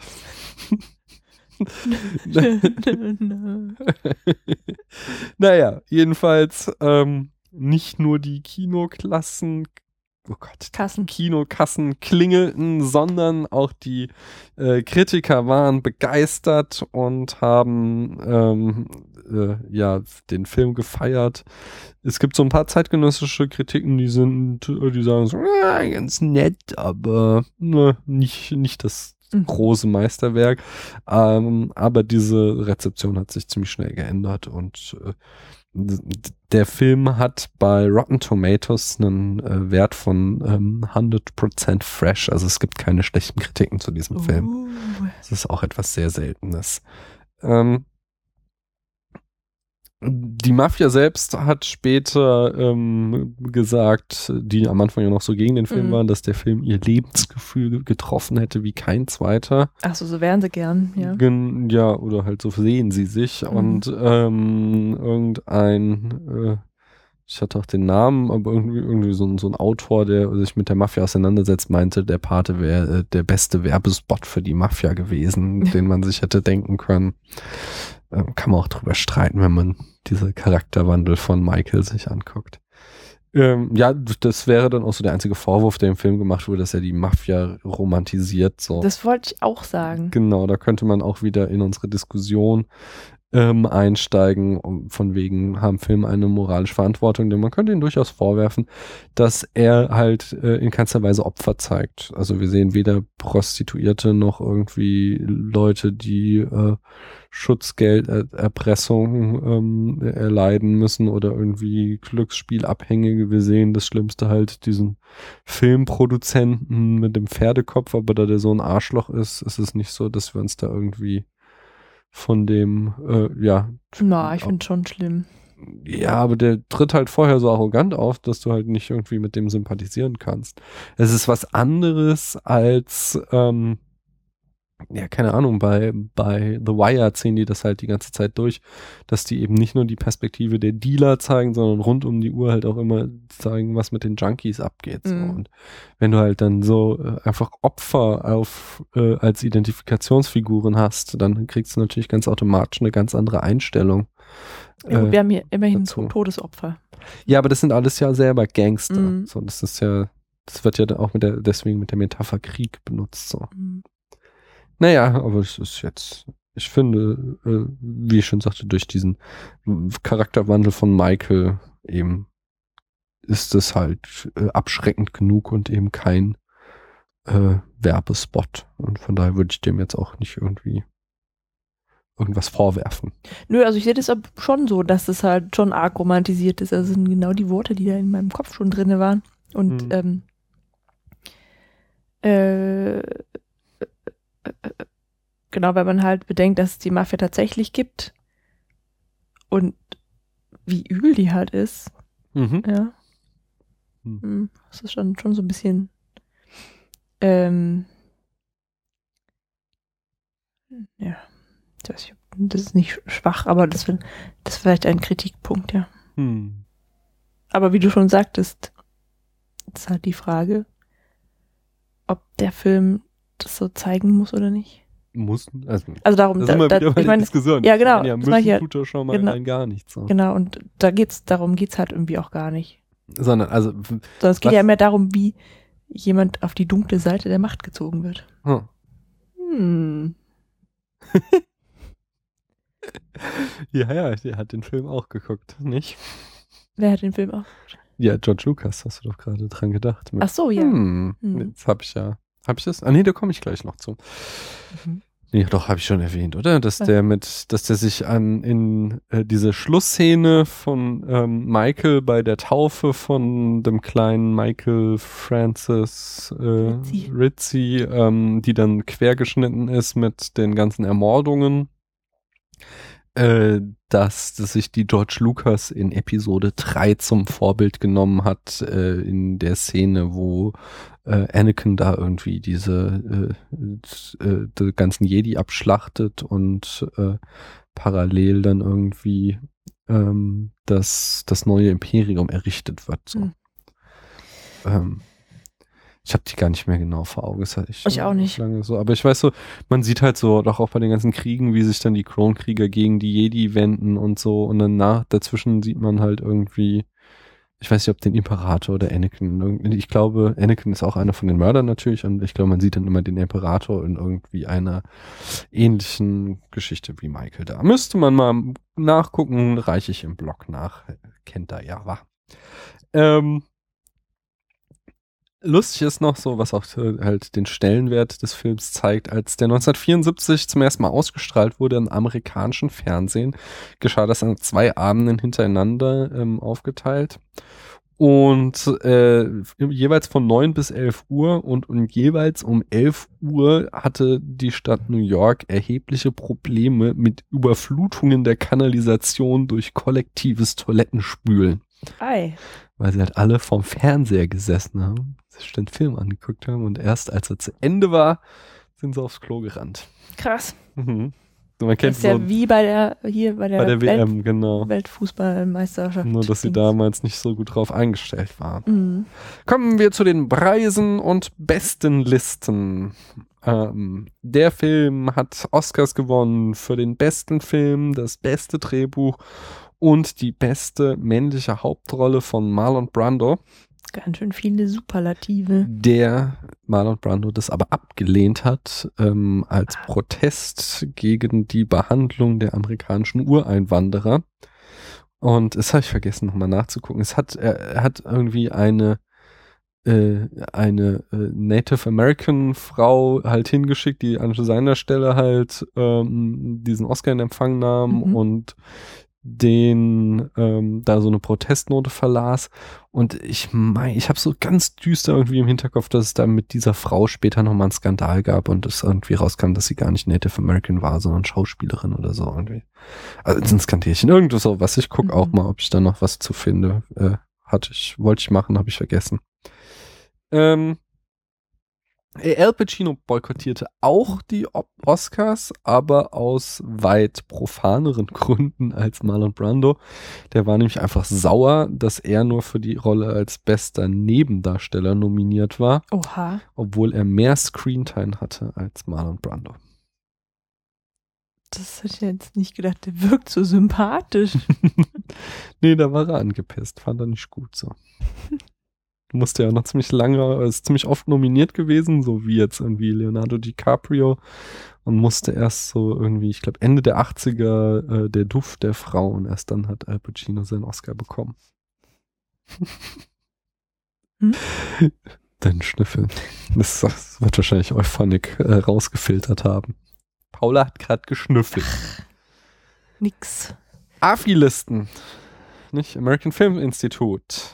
Ähm, auf der ersten Top 100 Liste vom AFI landete er auf Platz 3 von 1998, auf der Wiederausgabe von 2007 sogar auf Platz 2 der besten Filme aller Zeiten. Bei den besten Thrillern steht er auf Platz 11, bei der besten, bei den besten Filmzitaten mit dem Angebot, dass man wohl kaum ablehnen könnte, unter Umständen aber vielleicht doch gar nicht, auf Platz 2, bei den Gangsterfilmen auf Platz 1 und bei der Filmmusik auf Platz 5. Äh, Rotten Tomatoes, Mhm. 100% hatte ich schon gesagt. Die IMDB, die Internet Movie Database, äh, m- wählt ihn mit seinem Publikumsvoting auch schon seit Jahren auf den zweiten Platz Hinter? die Verurteilten, was so ein ganz merkwürdiger erster Platz ist. Mhm. Jetzt sollten wir uns den auch mal angucken. Also ich habe den irgendwie so als ganz nett in Erinnerung, aber irgendwie jetzt nicht so bahnbrechend. Okay. Ich kann ihn nicht. Ich, ich habe den, vielleicht habe ich ihn zweimal gesehen, aber mehr bestimmt nicht. Und aber wie gesagt, ich hatte auch nicht um den Grund. Es ist halt, das ist so ein ganz. Ich habe das Buch gelesen von Stephen King. Ist das. Eins der wenigen Nicht-Horrorbücher von Stephen King. Ach was. Mhm. Ähm, tum, tum, tum. Empire Magazine hat auch ihn auf Platz 1 der 500 besten Filme gewählt. Äh, er wurde ebenfalls, wie es war Vertigo, hatten wir das, glaube ich, zuletzt, ähm, ins National Film Registry der USA aufgenommen, also dieses äh, von der Kongressbibliothek, dieses erhaltenswerte Filme-Dings da. Ähm, Ach so, genau. Und äh, die lustigste äh, Bestenliste finde ich immer noch. Der Film steht auf Platz eins jener Filme, von denen Menschen behaupten, sie hätten ihn gesehen, ohne dass sie es tatsächlich getan haben. War da nicht am zweiten Platz dann vom Winde der Fe verweht? äh, genau, Liste genau, genau, genau. Das, ich Siehste? glaube, das war so Platz Das eins. getauscht. Ja, ja. Äh, und dann am Ende mache ich noch ein paar Zitate und Referenzen. Ich habe das so ein bisschen gegliedert. Ähm, äh, ach so, genau. Nee, eins noch, ganz wichtig. Es gibt noch ähm, äh, natürlich die Fortsetzung, Teil 2 und 3. Und dann gibt es noch äh, der Pate, die Saga. Was ist denn der Pate, die Saga? Ist das sowas wie das Cimmerillion?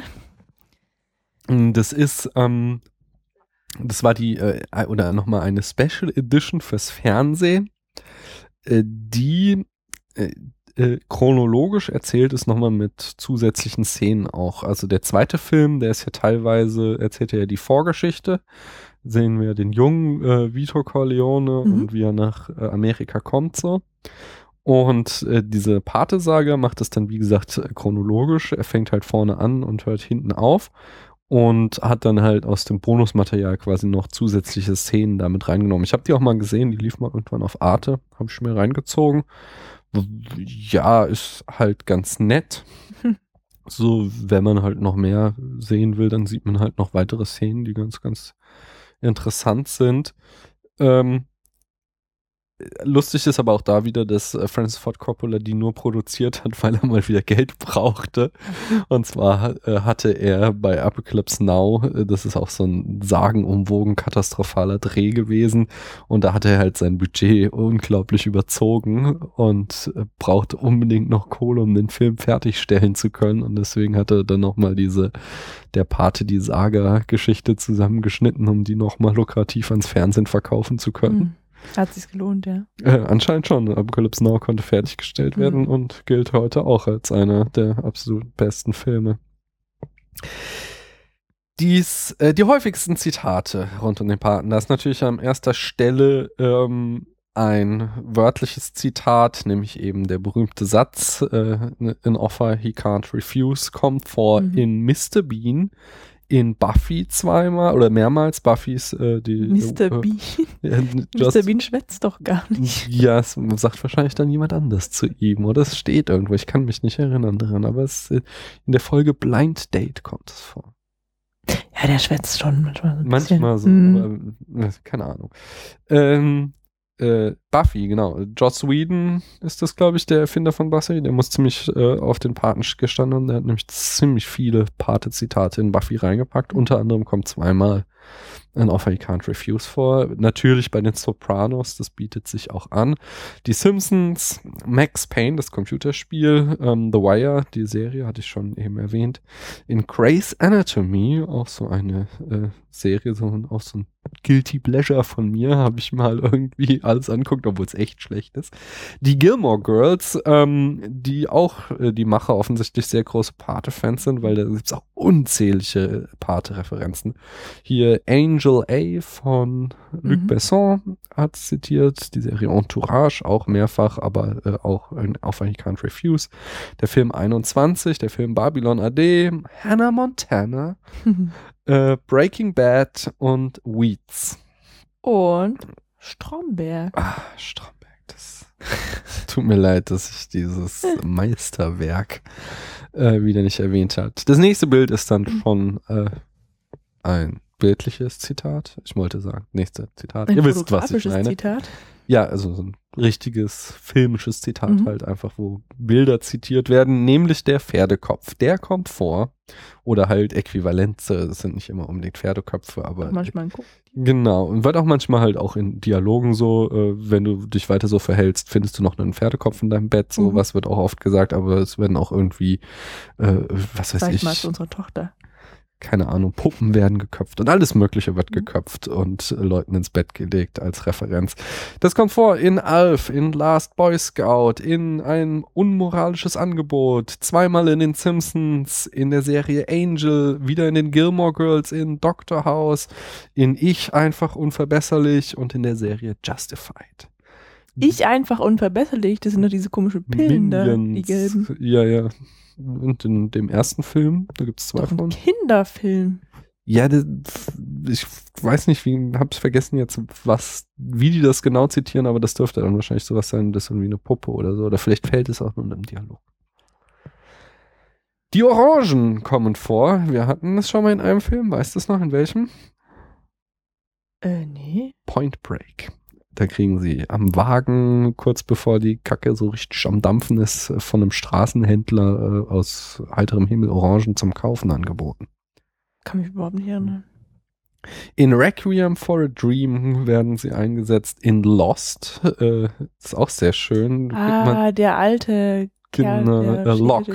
Locke macht das, die Hm. Geschichte mit den äh, Orangen. in- Da weiß man quasi, kriegt man schon in der ersten Folge die epische Vorausdeutung, dass Locke sterben wird. Entschuldigung, äh, Spoiler. Wir spoilern hier übrigens. Wir wollten noch einen Spoiler-Alert machen, nicht? Ja, ich habe gedacht, das machen wir einfach schon ewig nicht mehr.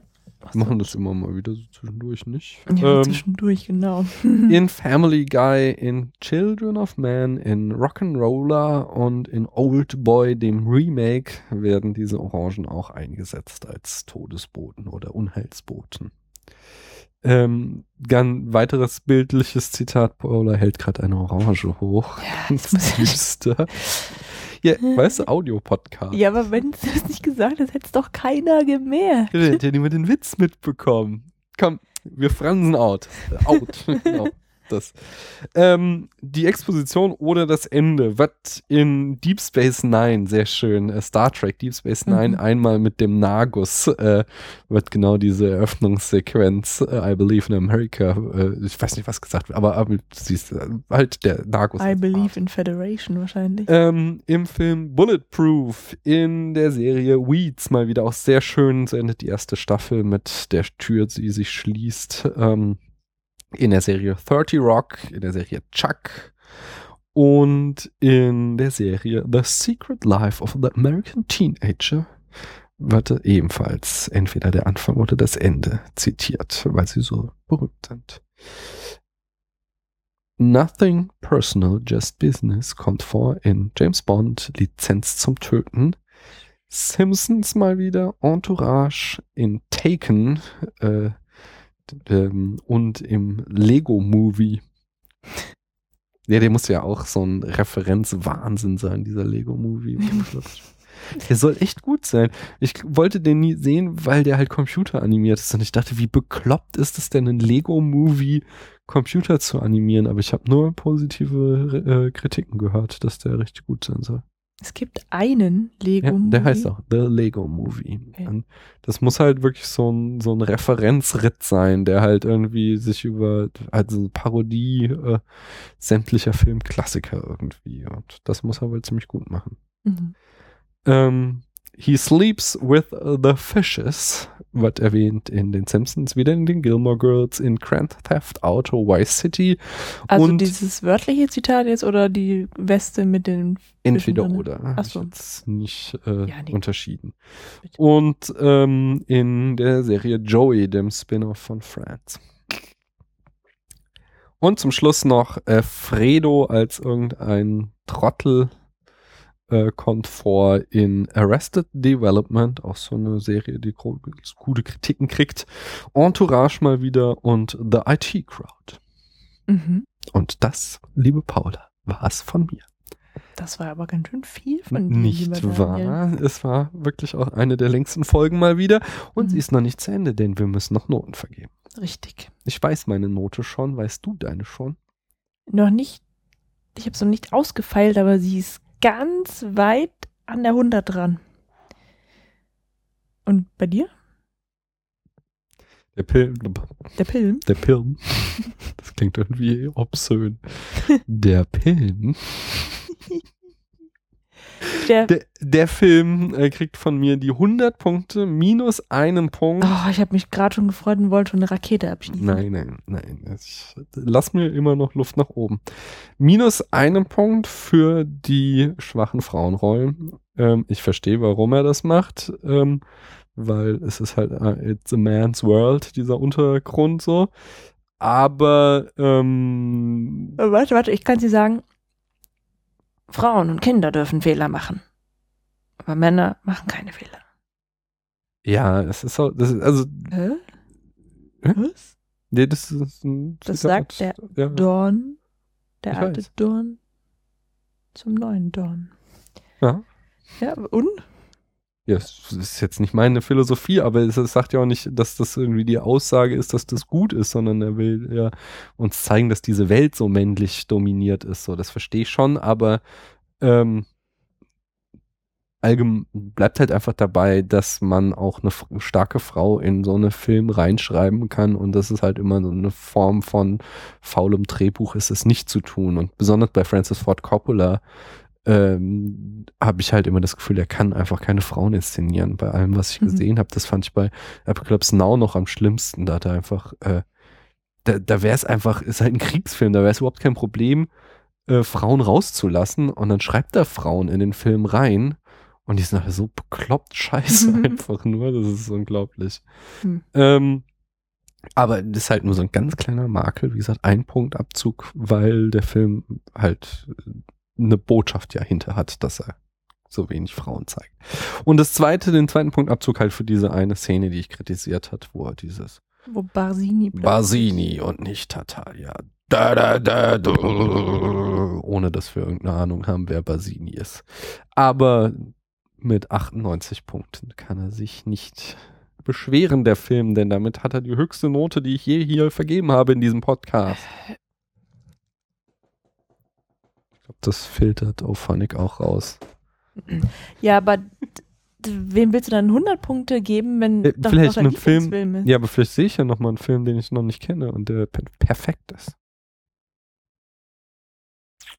Lieblingsfilm heißt ja auch für mich nicht gleichbedeutend mit guter Film. Ich kann Ja. Lieblingsfilme haben, von denen ich sage, die finde find ich einfach total schön, aber jetzt nicht so gut. Hier zum Beispiel ähm, Juno ist ein total schöner Film, den sehe ich auch immer wieder total gern und ich finde ihn auch echt, echt gut, so, aber Mhm. es ist kein 100-Punkte-Film. Ja, ich verstehe, was du meinst. Mhm. So, deine Note will ich hören.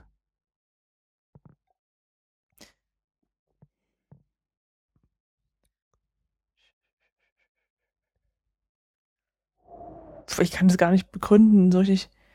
Also der, ich finde den Film total klasse. Das sind, der, der, das sind alle meine, du weißt ja, meine fünf äh, Faktoren, die, glaube ich, Sag sie nochmal für die Hörerinnen und Hörer. Okay. Gute Dialoge, gute Fotografien, ähm, äh, Kurzweiligkeit. Ich kann ihn mir immer wieder anschauen. Und was war's noch? Äh, Ich, hier, Ach so, die ähm, Story muss irgendwie immer Aktualität besitzen. Genau, also So. zeitlos sein. Ja, das ist das richtige Wort. Genau, das hat er alles. Ne? Ja. Aber der kriegt trotzdem nicht 100 Punkte von mir. Und das ist auch bestimmt nicht mein Lieblingsfilm. Einfach nur, weil der, der ist mir einfach zu ernst. Der ist ja, der ist so, so schwer. Ja, Hm. Von Anfang bis zum Ende gibt es irgendwie keinen Loch, leichten Moment so und das ist jetzt nicht wirklich, spricht nicht wirklich gegen ihn, aber Mhm. macht dann halt nicht so viel Spaß. Also macht schon Spaß, den zu gucken, aber wie viel kriegt er denn jetzt? Er kriegt 97 Punkte. Und damit haben wir trotzdem einen neuen Spitzenreiter. Jetzt. Denke ich. Müsste ich Ja, nochmal ja. genau ich- nachrechnen, aber, aber ich glaube, du hast Vertigo 99 gegeben und ich 94. Macht Psycho hat nach. von mir die 100 gekriegt. Ja, aber der hat von mir ein paar 80 nur bekommen. Ja, schön. Gell? Und ich hoffe, ihr seid noch da und noch nicht eingeschlafen nach dieser Mammutsitzung. Ähm, wir haben so ein bisschen geschummelt, ihr habt's mitbekommen und es nicht alles in einem Stück gemacht. Ich habe immer diese Kassetten-Geräusch, Vorspulgeräusch eingespielt. Aber das habe ich ja auch am Anfang schon erklärt. Wir haben halt jetzt ein Baby. Und Ach in diesem so. Sinne äh, ist nicht mehr der Podcast unser einziges Baby. Ähm, Wenn es euch gefallen hat, hinterlasst doch Kommentare bei uns im Blog oder auch gerne bei iTunes, äh, auch mit Sternen. Ihr könnt auch keine Kommentare auf iTunes hinterlassen, sondern nur Sterne. Hm. Das äh, soll angeblich total super sein. Aber ein Kommentar und keine Sterne wäre schlecht. Ihr könnt uns auch über ähm, Twitter anquatschen. Genau, äh, da könnte ich mal fragen, besteht Interesse an einer Facebook-Seite, wenn da irgendwie jemand Nee. Nee, da der Meinung ist, ähm, dass der Spätfilm auch, äh, ich habe den ja im Augenblick so unter Privatsprache subsumiert auf Facebook, aber wenn da jemand irgendwie will, dass der eine eigene Seite bekommt, das ist lustig, dass du sagst, nee, weil da hat sich ja mal fast äh, Wir müssen reden, der Podcast drüber aufgelöst, beziehungsweise er hatte sich zwischenzeitlich schon mal aufgelöst über diesen Streitpunkt Mhm. und sind dann später wieder zusammengekommen. Nee, wollte ich nämlich gerade sagen, wenn du eine Facebook-Seite namens Spätfilm einrichtest, dann benenne ich den Spätfilm um in Gangster streichen Katzen. Katzen. Tja, aber wenn unsere Hörerinnen und Hörer das wünschen, würdest du dann trotzdem Nein sagen? Ja klar. Gut, und wenn ich dann Spätfilm oder inoffizielle Fanseite des Spätfilms, das kannst du ja niemandem verbieten. Ja, ich bin halt gegen Facebook. Ja, ich weiß, aber es gibt ja, also du kannst ja einfach Fanseiten auf Facebook machen, so. Nicht? Tss. Naja, ihr könnt ja, ihr könnt mir trotzdem sagen, ob ihr das wollt und falls ja, dann kann ich hier Paula nochmal äh, Ah. um, Na, um den Finger wickeln und ihr das Gegenteil äh, verkaufen. denkst du, ich wäre so eine schwache Frau wie einer aus den Paten? nee, das, das, das denke ich ganz bestimmt nicht. ähm, komm, jetzt. Jetzt machen wir Schluss. Genau. Bis zum nächsten Mal. Tschüss. Ciao. Man hört sich.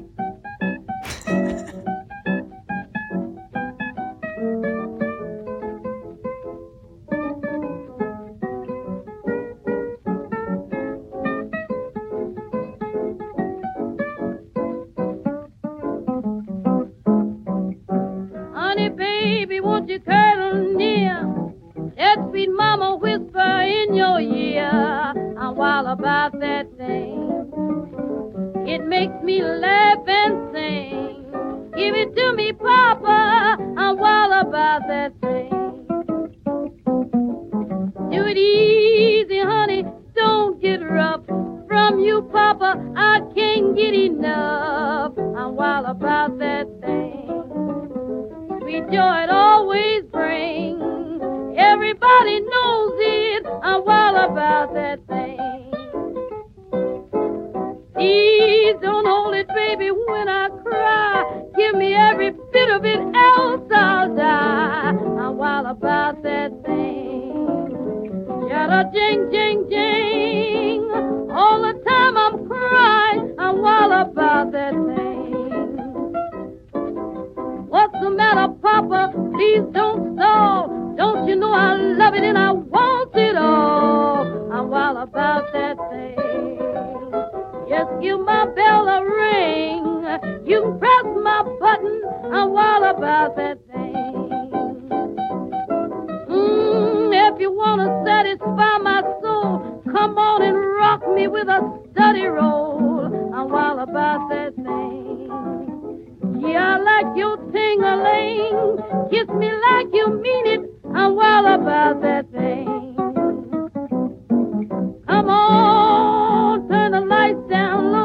When you say you're ready, just say let's go.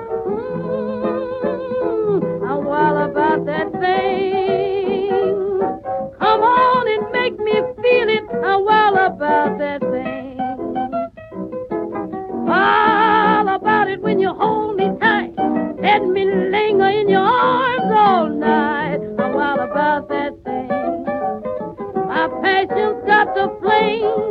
come on, hear me cry. And what about that